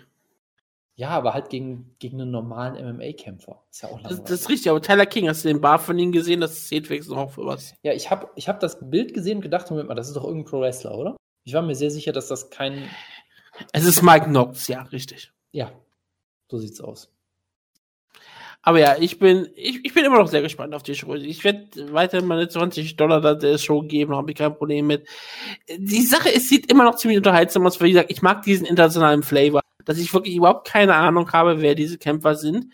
Aber es sind keine absoluten Langweiler, sondern es ist halt, dann kommt halt mal ein Khalid Dala aus Dortmund daher und tritt da an, man holt sich irgendwelche Kämpfer aus Schweden, die keine Sau kennen, oder aus Litauen und lässt sie gegeneinander antreten, schaut einfach mal, was passiert. Dazu noch sowas wie ähm, Shinji Nosawa, zu der wir überhaupt nichts wissen, was bestimmt sehr unterhaltsam sein kann, wo ich sehr gespannt bin aufs Video. Du hast äh, Mama Yamamoto, was immer sehr schön ist. Ist ähm, Kitoroka gegen Yachi, das ist, glaube ich, so ein kleiner Sleeper-Fight, wie ich mir durchaus vorstellen kann. Yachi war bisher immer sehr unterhaltsam bei Ryzen und ist auch ein sehr, sehr vermarktbarer Kämpfer. Tension gegen Seiger, das wird absolut, absolut großartig. Und dann hast du zwei Freakshow-Kämpfe hintereinander mit King Rainer gegen Lady Tapa, ähm, Gabby Garcia gegen Gakuleva. Und warum sage ich zwei? Du hast noch einen dritten mit Amir Al-Akbari gegen Tyler King. Einfach weil Amir Al-Akbari alles Freakshow ist, was du dir vorstellen kannst. Ich hoffe, der kämpft bei gegen Peter Arz oder so. sowas bei der, bei, bei der Neujahrsshow oder gegen Jerome Le Also sowas würde ich gerne mal hoffen. Dann hast du auf einem, das ist diese ganze Karte, weil man hast einen echten Main Event. Tja. Und der Main Event ist systemrelevant für Japan. Systemrelevant, ja. Also ich bin, ich bin sehr gespannt drauf. Ich werde mir die Show live anschauen. Ich hoffe, das werden auch andere tun. Ähm, überlegt euch, ihr könnt noch hinfliegen. Ihr habt gehört, Jonas hat euch äh, gesagt, wie ihr Ticket bekommt. Wenn ihr hinfliegt, dann sagt uns gerne Bescheid. Wir interviewen euch gerne. Genau, wenn, wenn, ihr, wenn ihr der nächste Krise werden wollt. Dann fliegt doch mal zu Ryzen. Das würde mich sehr freuen. Und dann bedanke ich mich für Jonas und ich. Also, Entschuldigung, bedanke ich mich bei Jonas. Ich bedanke mich auch für mich selber. Ja, danke. Und um, Jonas, bedenke, das, das, ist jetzt das Ende der Sendung, deswegen musst du jetzt dich auch. Was? Es ist das Ende der Sendung. Du musst ja? dich jetzt auch beim Hörer verabschieden. Okay, ciao. Dann sage ich nochmal, bedanke euch fürs Zuhören und wir hören uns in den nächsten Wochen wieder. Dann mit dem Review von Ryzen und den Review von der UFC-Show, die wir ja schon besprochen haben. Die wir schon ciao. besprochen haben werden, ja. Ciao, ciao. Ja, ciao, ciao.